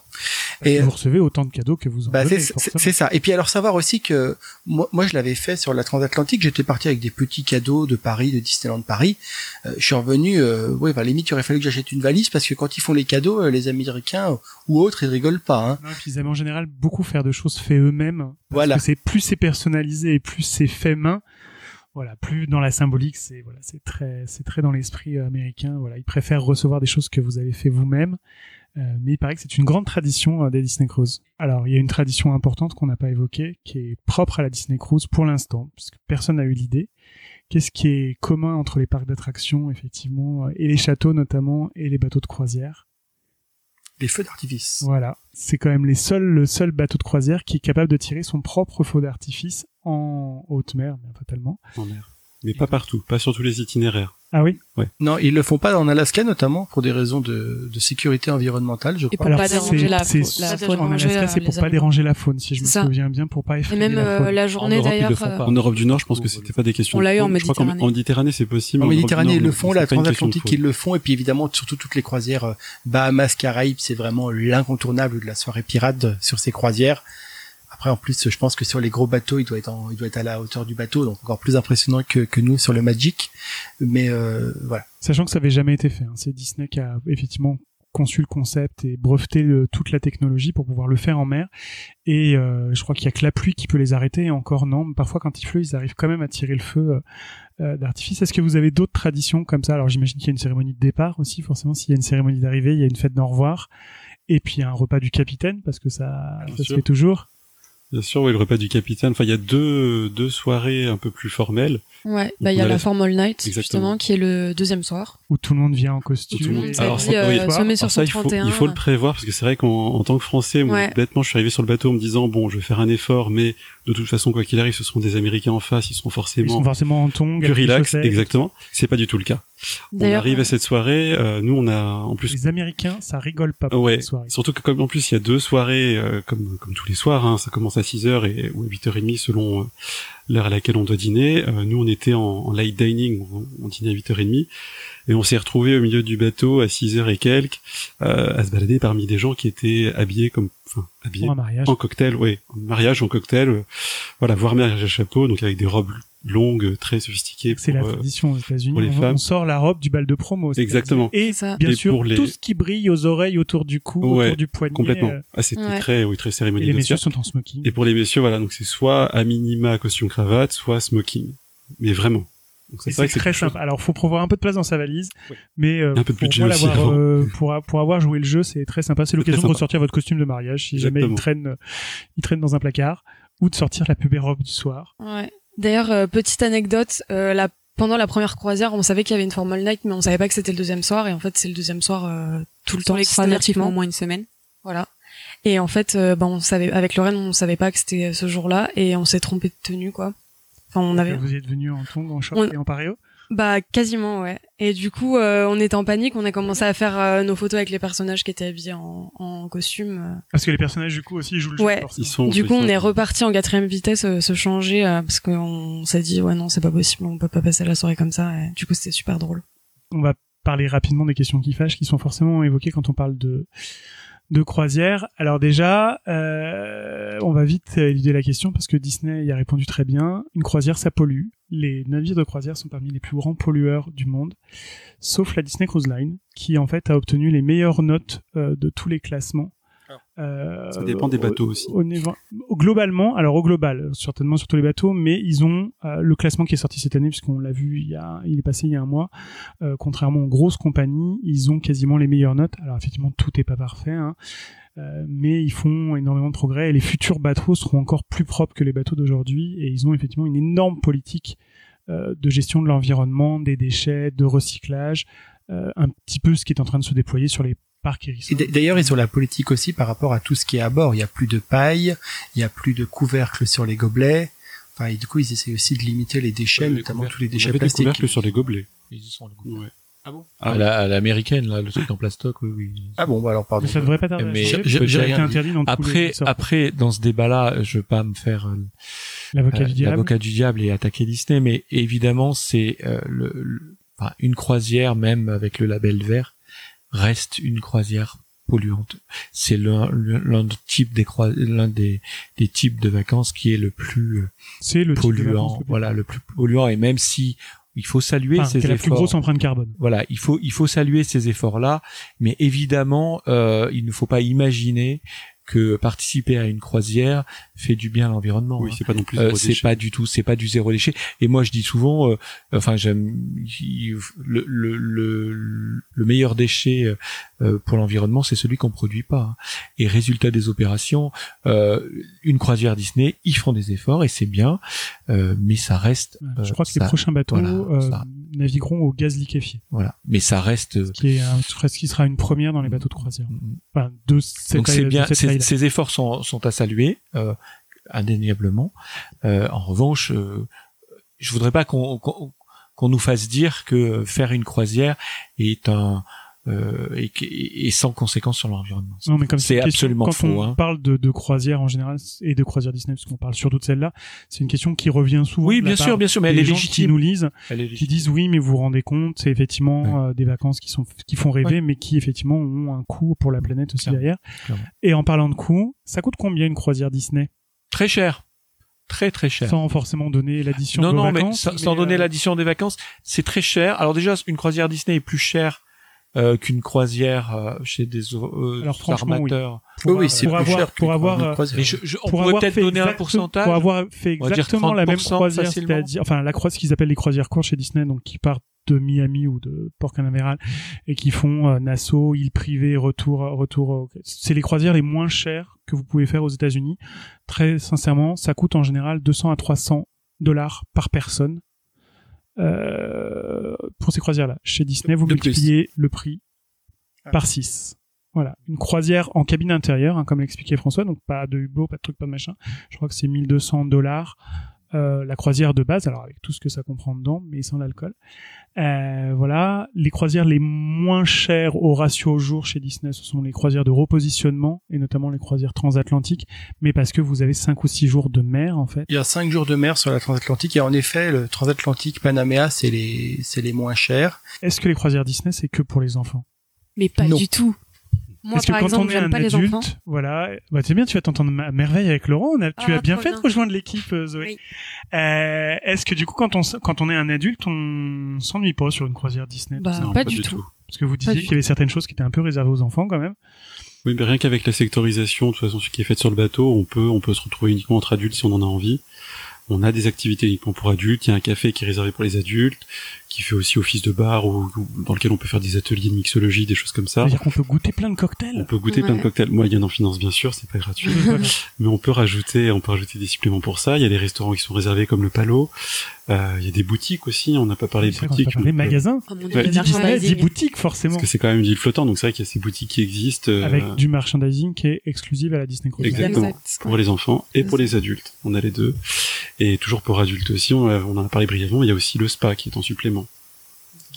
Donc en fait, euh, on peut être un grand et pas s'ennuyer, y aller sans enfants sans problème. Il faut quand même dire quelque chose. Autour de cette table, personne n'a d'enfants et tout le monde s'est amusé. Absolument. Mais quand même, il y a des gens, enfin on connaît, je pense tous ici, des gens qui n'ont pas aimé la Disney Cruise Line parce que c'est des gens qui ont l'habitude des parcs à thème et des parcs à attractions et en fait en arrivant sur le bateau qui s'attendaient à un autre genre de divertissement et qui n'ont pas trouvé hein, si vous voulez aller regarder, il y a Pixie Tubeuse. donc Voilà, a je pensais à Il y a pas très longtemps. Aurore, qui a fait qu'une croisière pour l'instant, alors qui a pas renoncé à renouveler l'expérience, mais qui, euh, bon, du coup, elle a joué un peu de malchance. En fait, il faisait mauvais temps.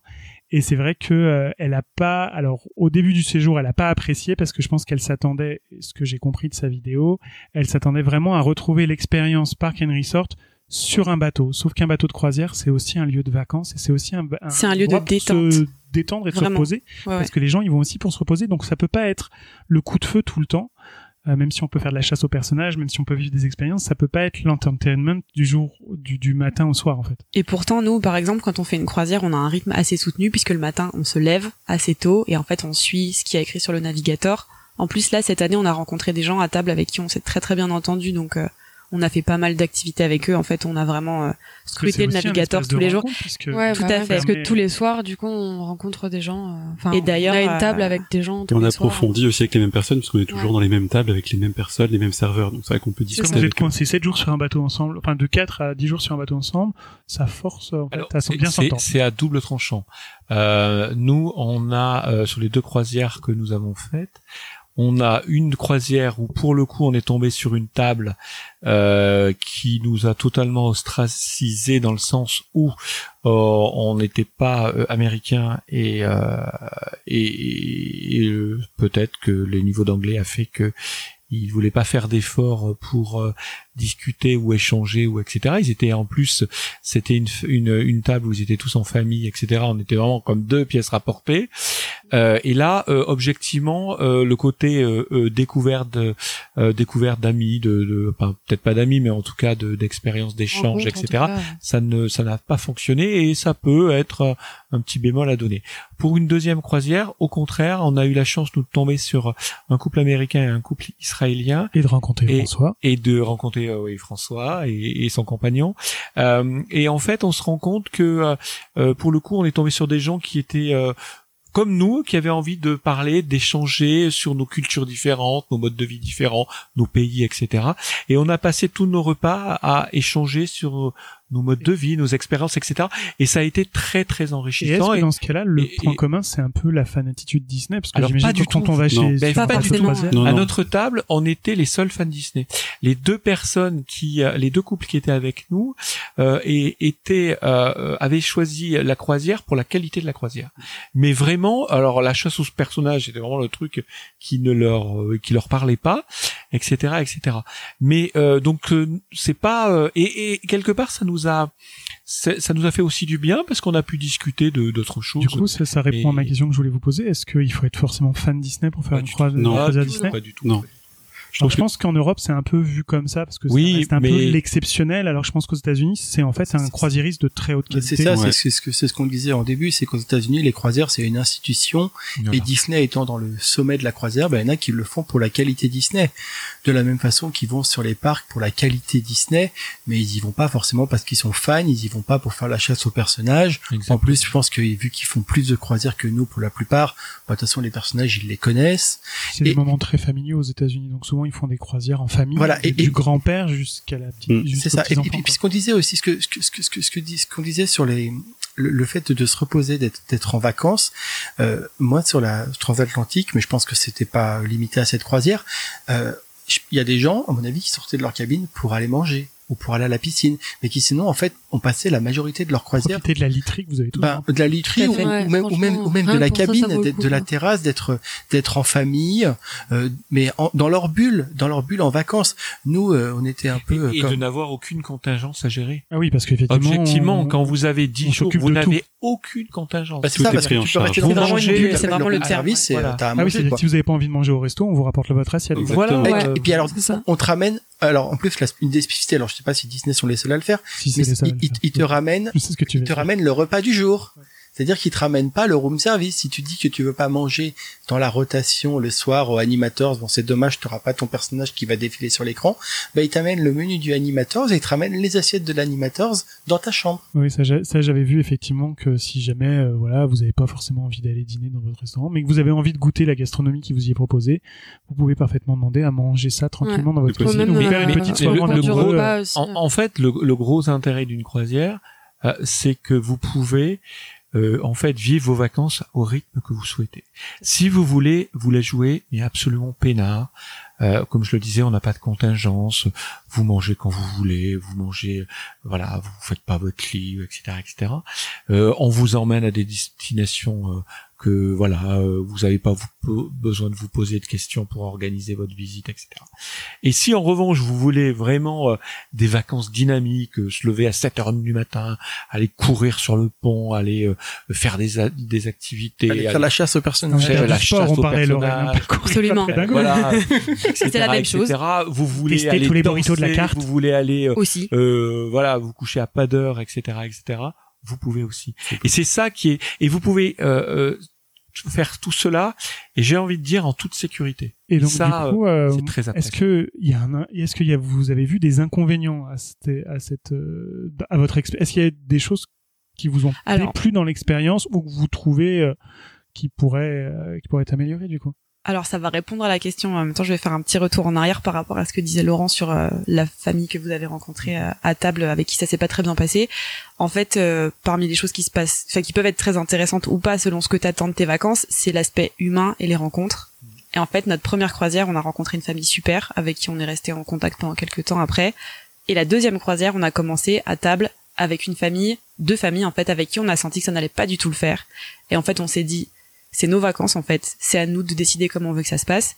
Donc on a rencontré d'autres gens le premier jour sur le bateau et en fait on s'est arrangé pour changer de table parce qu'on a décidé qu'il n'y avait pas de raison en fait qu'on on ait une mauvaise ambiance entre guillemets ou un manque d'ambiance ou quelque chose qui nous convenait pas Et parce que surtout pendant absolument parce que pour des vacances pour lesquelles tu payes ce prix-là en fait dont t'attends vraiment une qualité à tous les plans en fait euh, de séjour on s'est octroyé le droit en fait de de changer de table et on a fait une expérience incroyable qui a changé important. tout le cours de la croisière en fait on s'est fait des copains en fait qu'on a retrouvés même en Californie avec qui on a passé une journée entière à Disneyland On a revu. c'était incroyable en fait Et donc du coup, euh, bah, donc l'inconvénient de pouvoir Pardon. rencontrer pardon des bah Non, mais pour répondre à ta question du coup ça pouvait être un inconvénient pour nous de passer la semaine avec des gens avec qui on n'avait rien à se dire Mais, mais je pense que euh, euh, tu as tout à fait raison. Il faut euh, s'autoriser tu prends le le, tu, le tu prends droit, le droit en de fait. dire euh, j'ai euh, payé ce niveau de, de, de, de, de, vacances pour ne pas avoir un, un élément qui, qui est susceptible, voilà, de perturber de façon importante euh, oui, sachant mon expérience. pour que l'expérience là, soit la plus magique bonnes possible. et, et là euh, les équipes Disney sont très à l'écoute et si on, on voit le gros plus de la croisière, c'est aussi les relations avec les cast, enfin, les cast Et ça, c'est- qui sont pas vraiment les cast members, mais humainement une expérience members. qui peut être très très forte. C'est un peu cliché ou peut-être cucu de dire ça parce qu'on parle de vacances qui coûtent très cher, on parle de quelque chose qui est une industrie et, et un business, mais en fait en l'occurrence on a fait des rencontres humaines incroyables.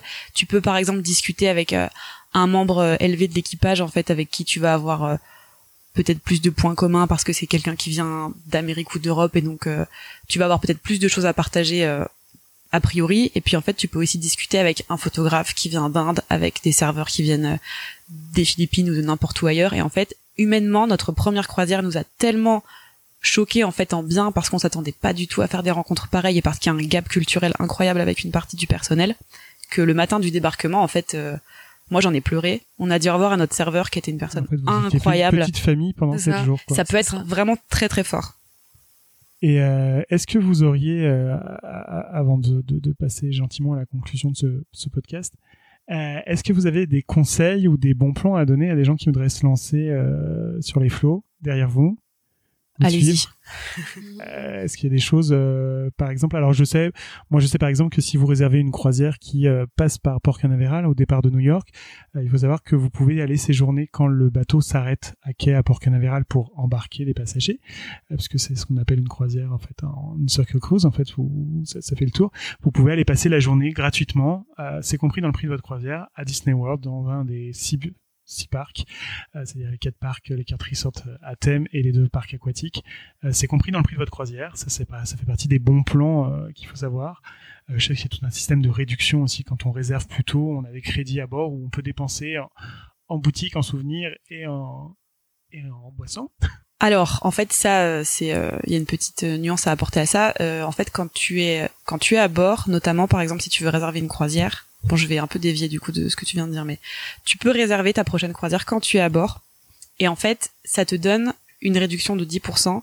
Et jusqu'à très récemment, tu avais aussi de l'onboard credit, mais ça c'était terminé maintenant, ils ne le font plus. Donc euh, tu n'as plus cet avantage-là, mais ça reste avantageux pour le moment de réserver à bord ta prochaine croisière. Tu une, réduction et surtout tu as euh, euh, le déposit, le, le, premier paiement réduit. Parce qu'en fait, sinon, il faut verser, il me semble, 20% du montant de ta croisière. Alors que si tu réserves ta croisière à bord, tu que 250 dollars à verser, ce qui sur une croisière qui peut coûter 5, 6, 7 000 euros dollars plutôt, bah 20% ça fait tout de suite plus. Donc du coup le déposit est aussi réduit. Dans Après je vais quand même un petit peu modérer euh, cet enthousiasme, c'est qu'il faut quand même avoir euh, enfin euh, notion euh, de d'organiser ses vacances très très en amont. Euh, vous êtes et je pense que moi dans l'environnement d'une croisière, euh, c'est un environnement particulier. Vous êtes peut-être un peu plus fragile parce que vous êtes bien, parce que vous êtes.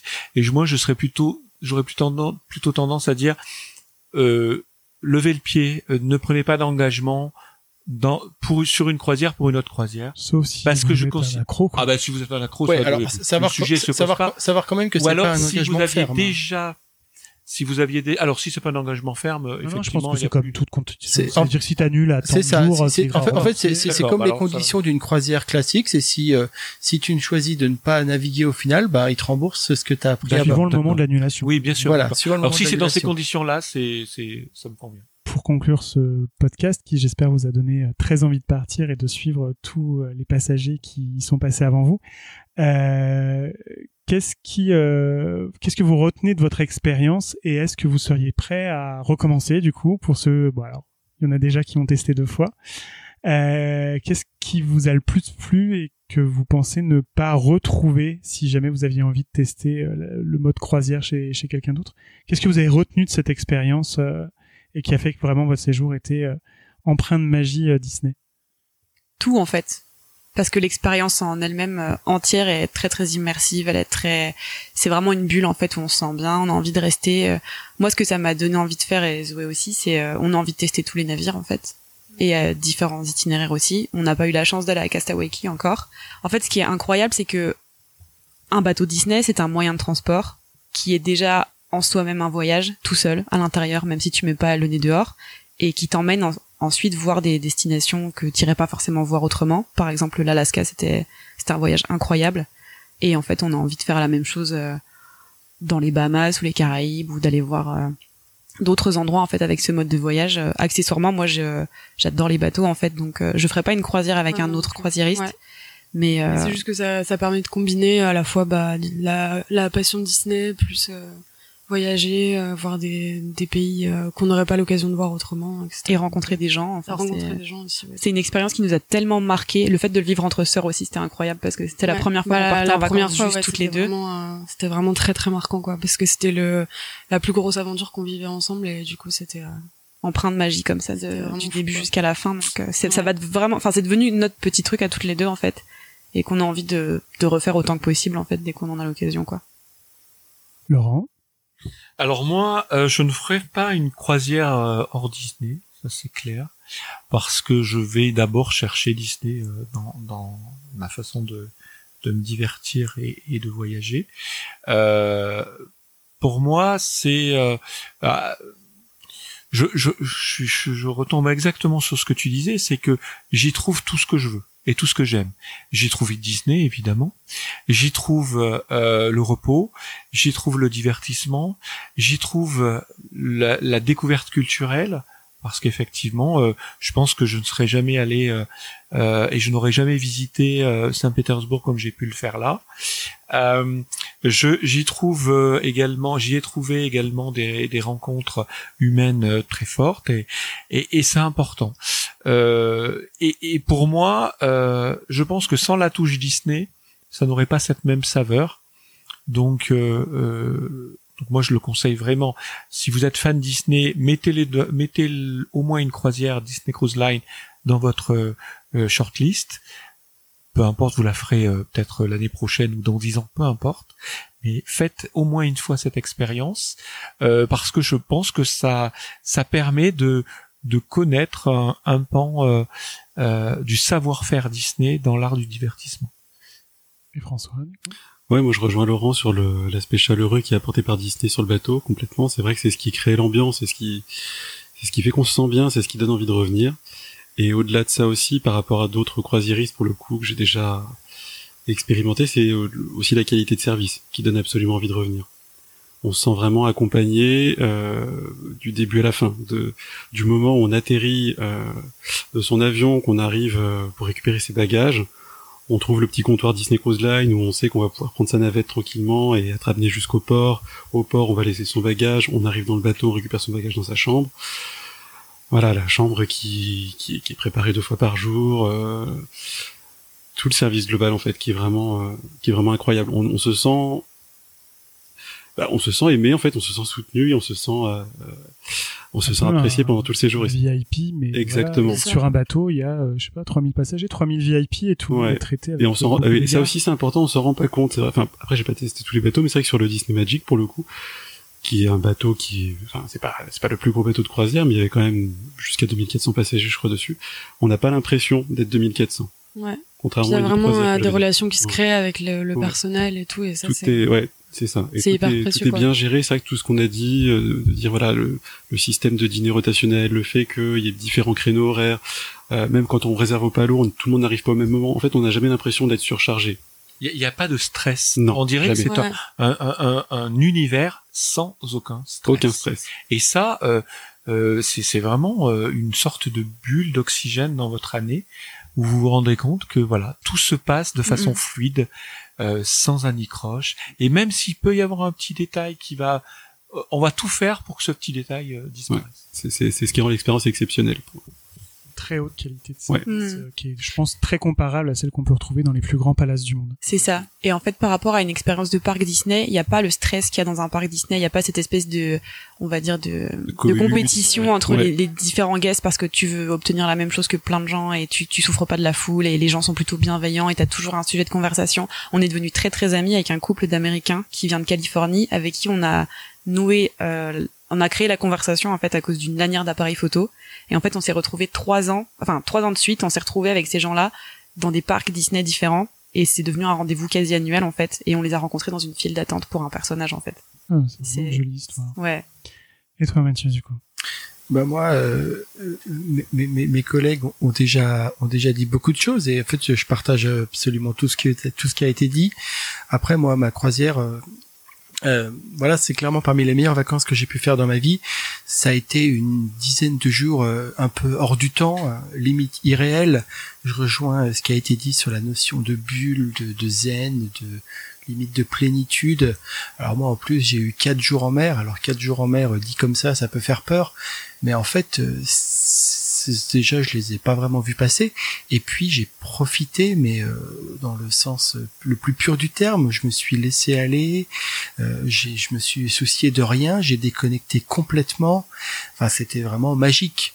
Euh, voilà. Et puis alors après la touche Disney aussi la touche Disney partout omniprésente la qualité de service Disney les rencontres qu'ont évoqué déjà tous les autres. Moi c'est pareil la table.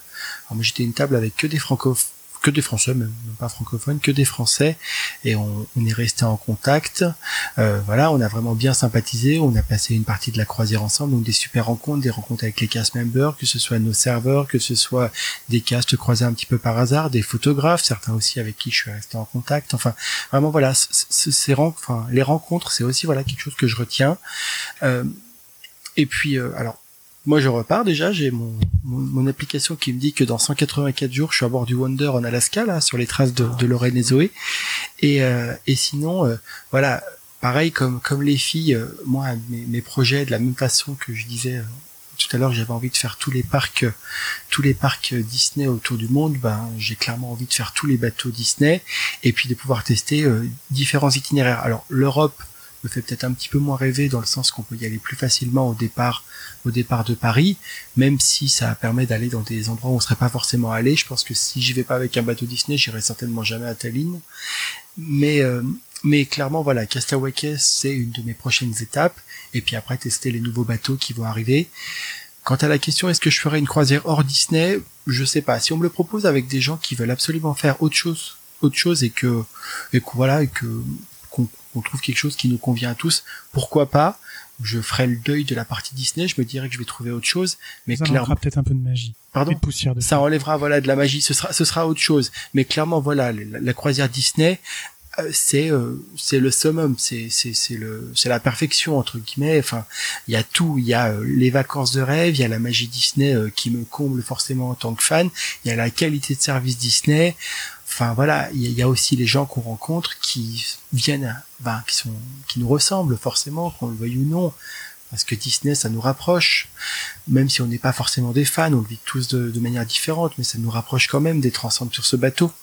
Donc, euh, donc voilà. Donc non, clairement, je vais continuer. J'en ai l'année prochaine et je compte pas m'arrêter en si bon chemin.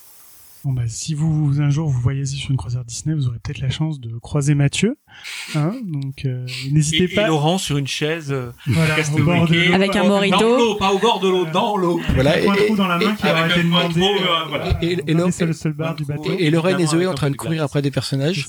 Ou en train de manger de la glace. En train de courir. Et ou de manger. Ouais. Et ou de manger en courant.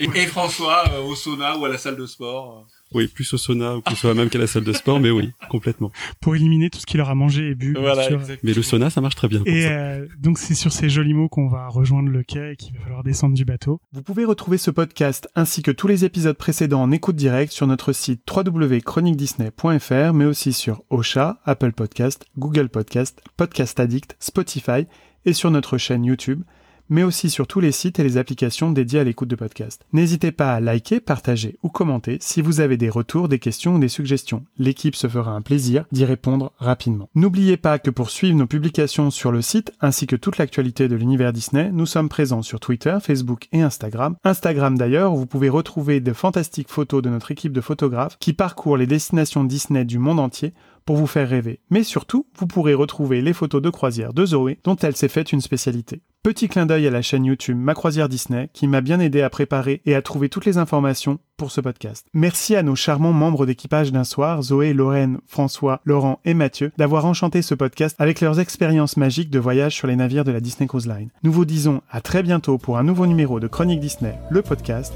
et n'oubliez jamais que tout a commencé par une souris. Au revoir. Au revoir. Beyond the sea, somewhere waiting for me. My lover stands on golden sands and watches the ships that go sailing somewhere beyond the sea. She's there watching if I could fly like birds on high, then straight to her arms.